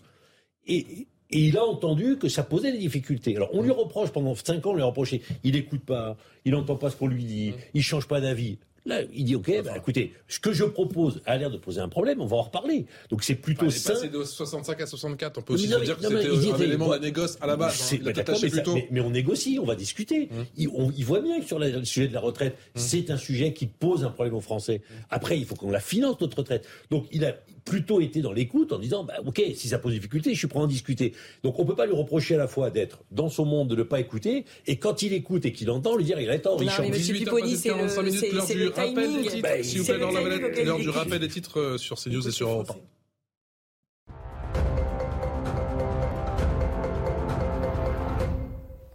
En Afrique du Sud, des pénuries d'eau et d'électricité après les inondations meurtrières, une semaine après le début de ces pluies diluviennes qui ont fait au moins 443 morts. 10 000 soldats ont été déployés en renfort sur la côte est pour tenter d'aider les habitants privés d'énergie et d'eau potable. Aujourd'hui encore, plusieurs dizaines de personnes sont toujours portées disparues. En Ukraine, pas d'évacuation de civils aujourd'hui. Aucun couloir humanitaire n'a été mis en place dans les zones de combat, notamment à Mariupol, a annoncé aujourd'hui les autorités ukrainiennes pour la deuxième journée consécutive. Kiev accuse toujours la Russie de blocage et de bombarder ses convois. Nouvelle action pour Extinction Rébellion à Paris. Des militants du groupe écologiste ont installé leur campement. Ils bloquent depuis samedi le boulevard Saint-Denis dans le centre de la capitale. Un rassemblement pacifique pour dénoncer, je cite, l'inaction climatique à quelques jours du second tour de la présidentielle. Le blocus est censé s'arrêter ce soir ou demain matin.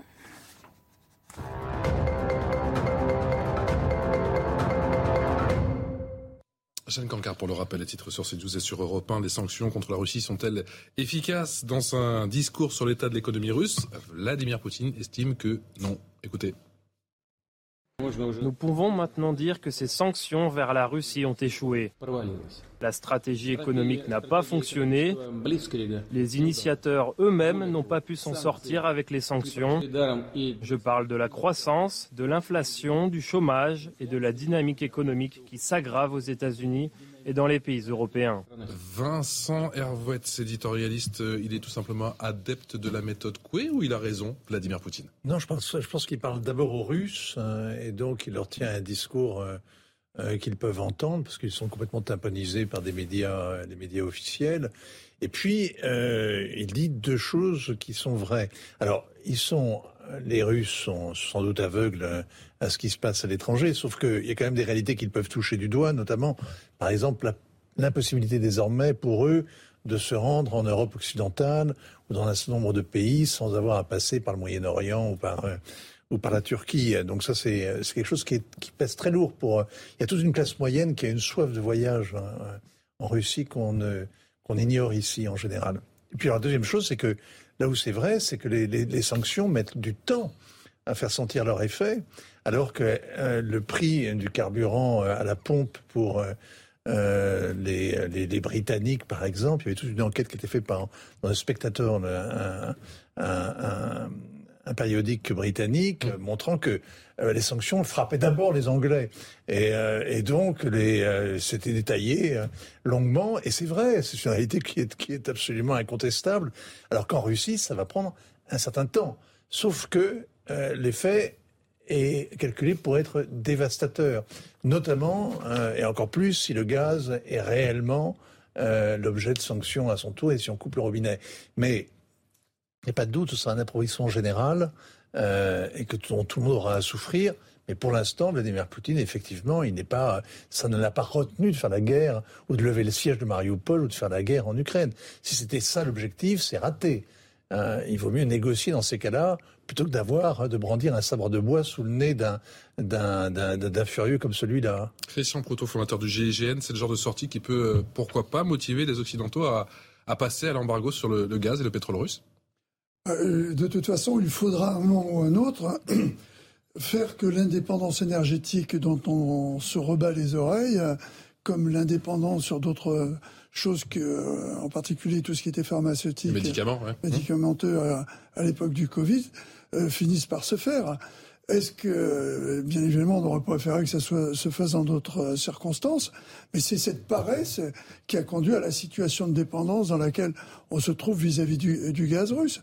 Alors, on évoquait tout à l'heure les, projets euh, écologiques à venir. Euh, il y a toute une problématique autour de l'énergie et ne pas se poser le problème de l'évolution économique à travers ce qui est indispensable pour cette évolution, c'est-à-dire l'énergie, c'est méconnaître totalement le fonctionnement industriel et la manière dont ça marche.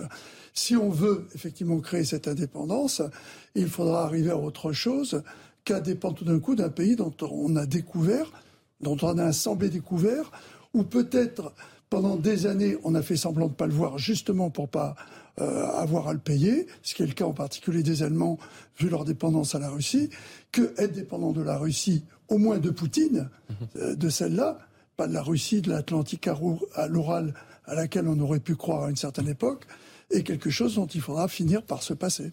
Euh, Laure Lavalette, quel est votre sentiment? Est-ce que pour vous, du Rassemblement national, pardon, est-ce que c'est pour vous de la propagande poutinienne ou quelque part il a raison? Je sais pas, mais on avait déjà vu quand même que les sanctions euh, sur la dernière crise finalement n'avaient impacté euh, nos, nos, agriculteurs et, pas tellement sa volonté d'avancer. Donc euh, je pense qu'effectivement ça fonctionne pas bien. Pour je vous, voudrais on, revenir. On arrive au maximum des sanctions. Non, mais je voudrais revenir. Vous parliez de justement des sanctions qu'il va y avoir sur le pétrole russe. effectivement, je reviens sur cet article du New York Times qui a été relayé par le Figaro où on dit bien qu'il y a quand même une grosse hypocrisie de l'Union européenne pour commencer ces sanctions après après les les élections présidentielle en France, parce que sinon il y aurait une telle montée des prix qu'on va du coup se taper euh, juste après, et ça pourrait aller dans le sens quand même et favoriser Marine Le Pen. Donc en fait, si vous voulez, il y a une espèce d'ingérence aussi de l'Union européenne dans, dans cette euh, élection présidentielle qui, je trouve, est assez malsaine.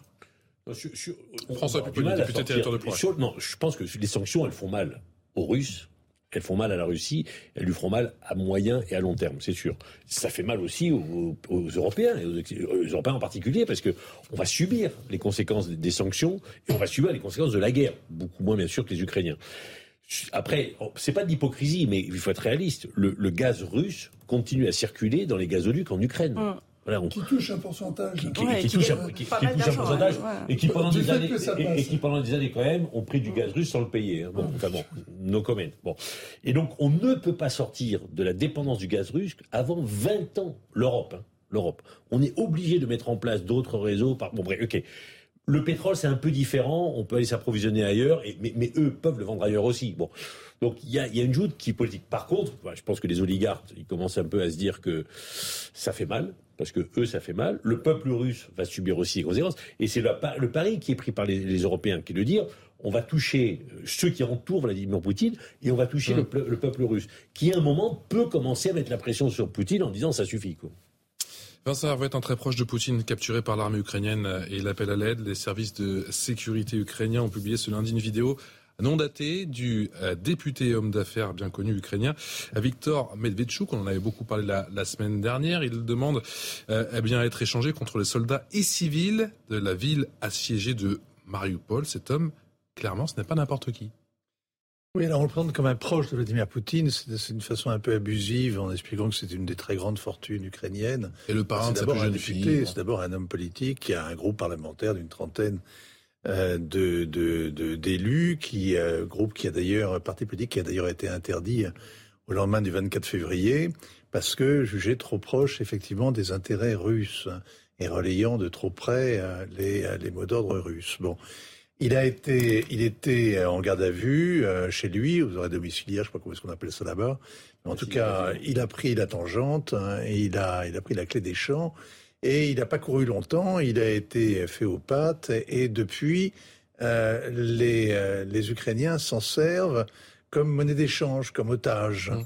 Et, et, ils voudraient aujourd'hui l'échanger contre le dernier carré des combattants mmh. Et des prisonniers de Mariupol. on ne sait pas très bien qu'est-ce qu'il y a derrière ce deal. Côté russe, on a sorti un, atout, euh, un contre-atout qui est deux Britanniques euh, qui se battaient euh, à Mariupol sous l'uniforme ukrainien, dont on ne sait pas très bien quel est le statut. L'un serait un militaire de l'armée régulière, l'autre serait plutôt un de ces volontaires qui s'est enrôlé sous la bannière ukrainienne mais euh, qui peuvent donc qui peut être considéré comme un, mercenaire et donc euh, subir le pire de la part de la Russie. En tout cas, ils ont été capturés. Et la télévision russe, les, la télévision d'État les a exhibés à son tour en disant, voilà, eux, ils lancent un appel à Boris Johnson pour être échangés contre cette, euh, ce, ce milliardaire politicien ukrainien. Donc c'est vraiment une réponse qui était en fait une fin de non-recevoir. Mais ce que ça veut dire tout ça, c'est que il y a une guerre souterraine une guerre euh, dont on est un peu comme euh, comme dans un sous-marin. On envoie des coups de sonar et puis vous avez des bruits de casseroles qui vous reviennent qu'on essaie d'interpréter. On ne sait pas très bien qu'est-ce qui se passe. Il y a à Mariupol une lutte à mort qui est engagée euh, avec des tas d'aspects qui nous sont inconnus. Et l'enjeu, c'est que la ville va vraiment tomber cette semaine, dans, dans les heures qui viennent. Et c'est la seule victoire dont pour l'instant peut se prévaloir Vladimir Poutine. Un grand merci à tous les quatre dans un instant. C'est Face à l'info sur CNews. Et puis Punchline continue sur l'antenne de Europe 1. En attendant dans un instant le journal d'Hélène Zelani. Vous restez avec nous. À tout de suite.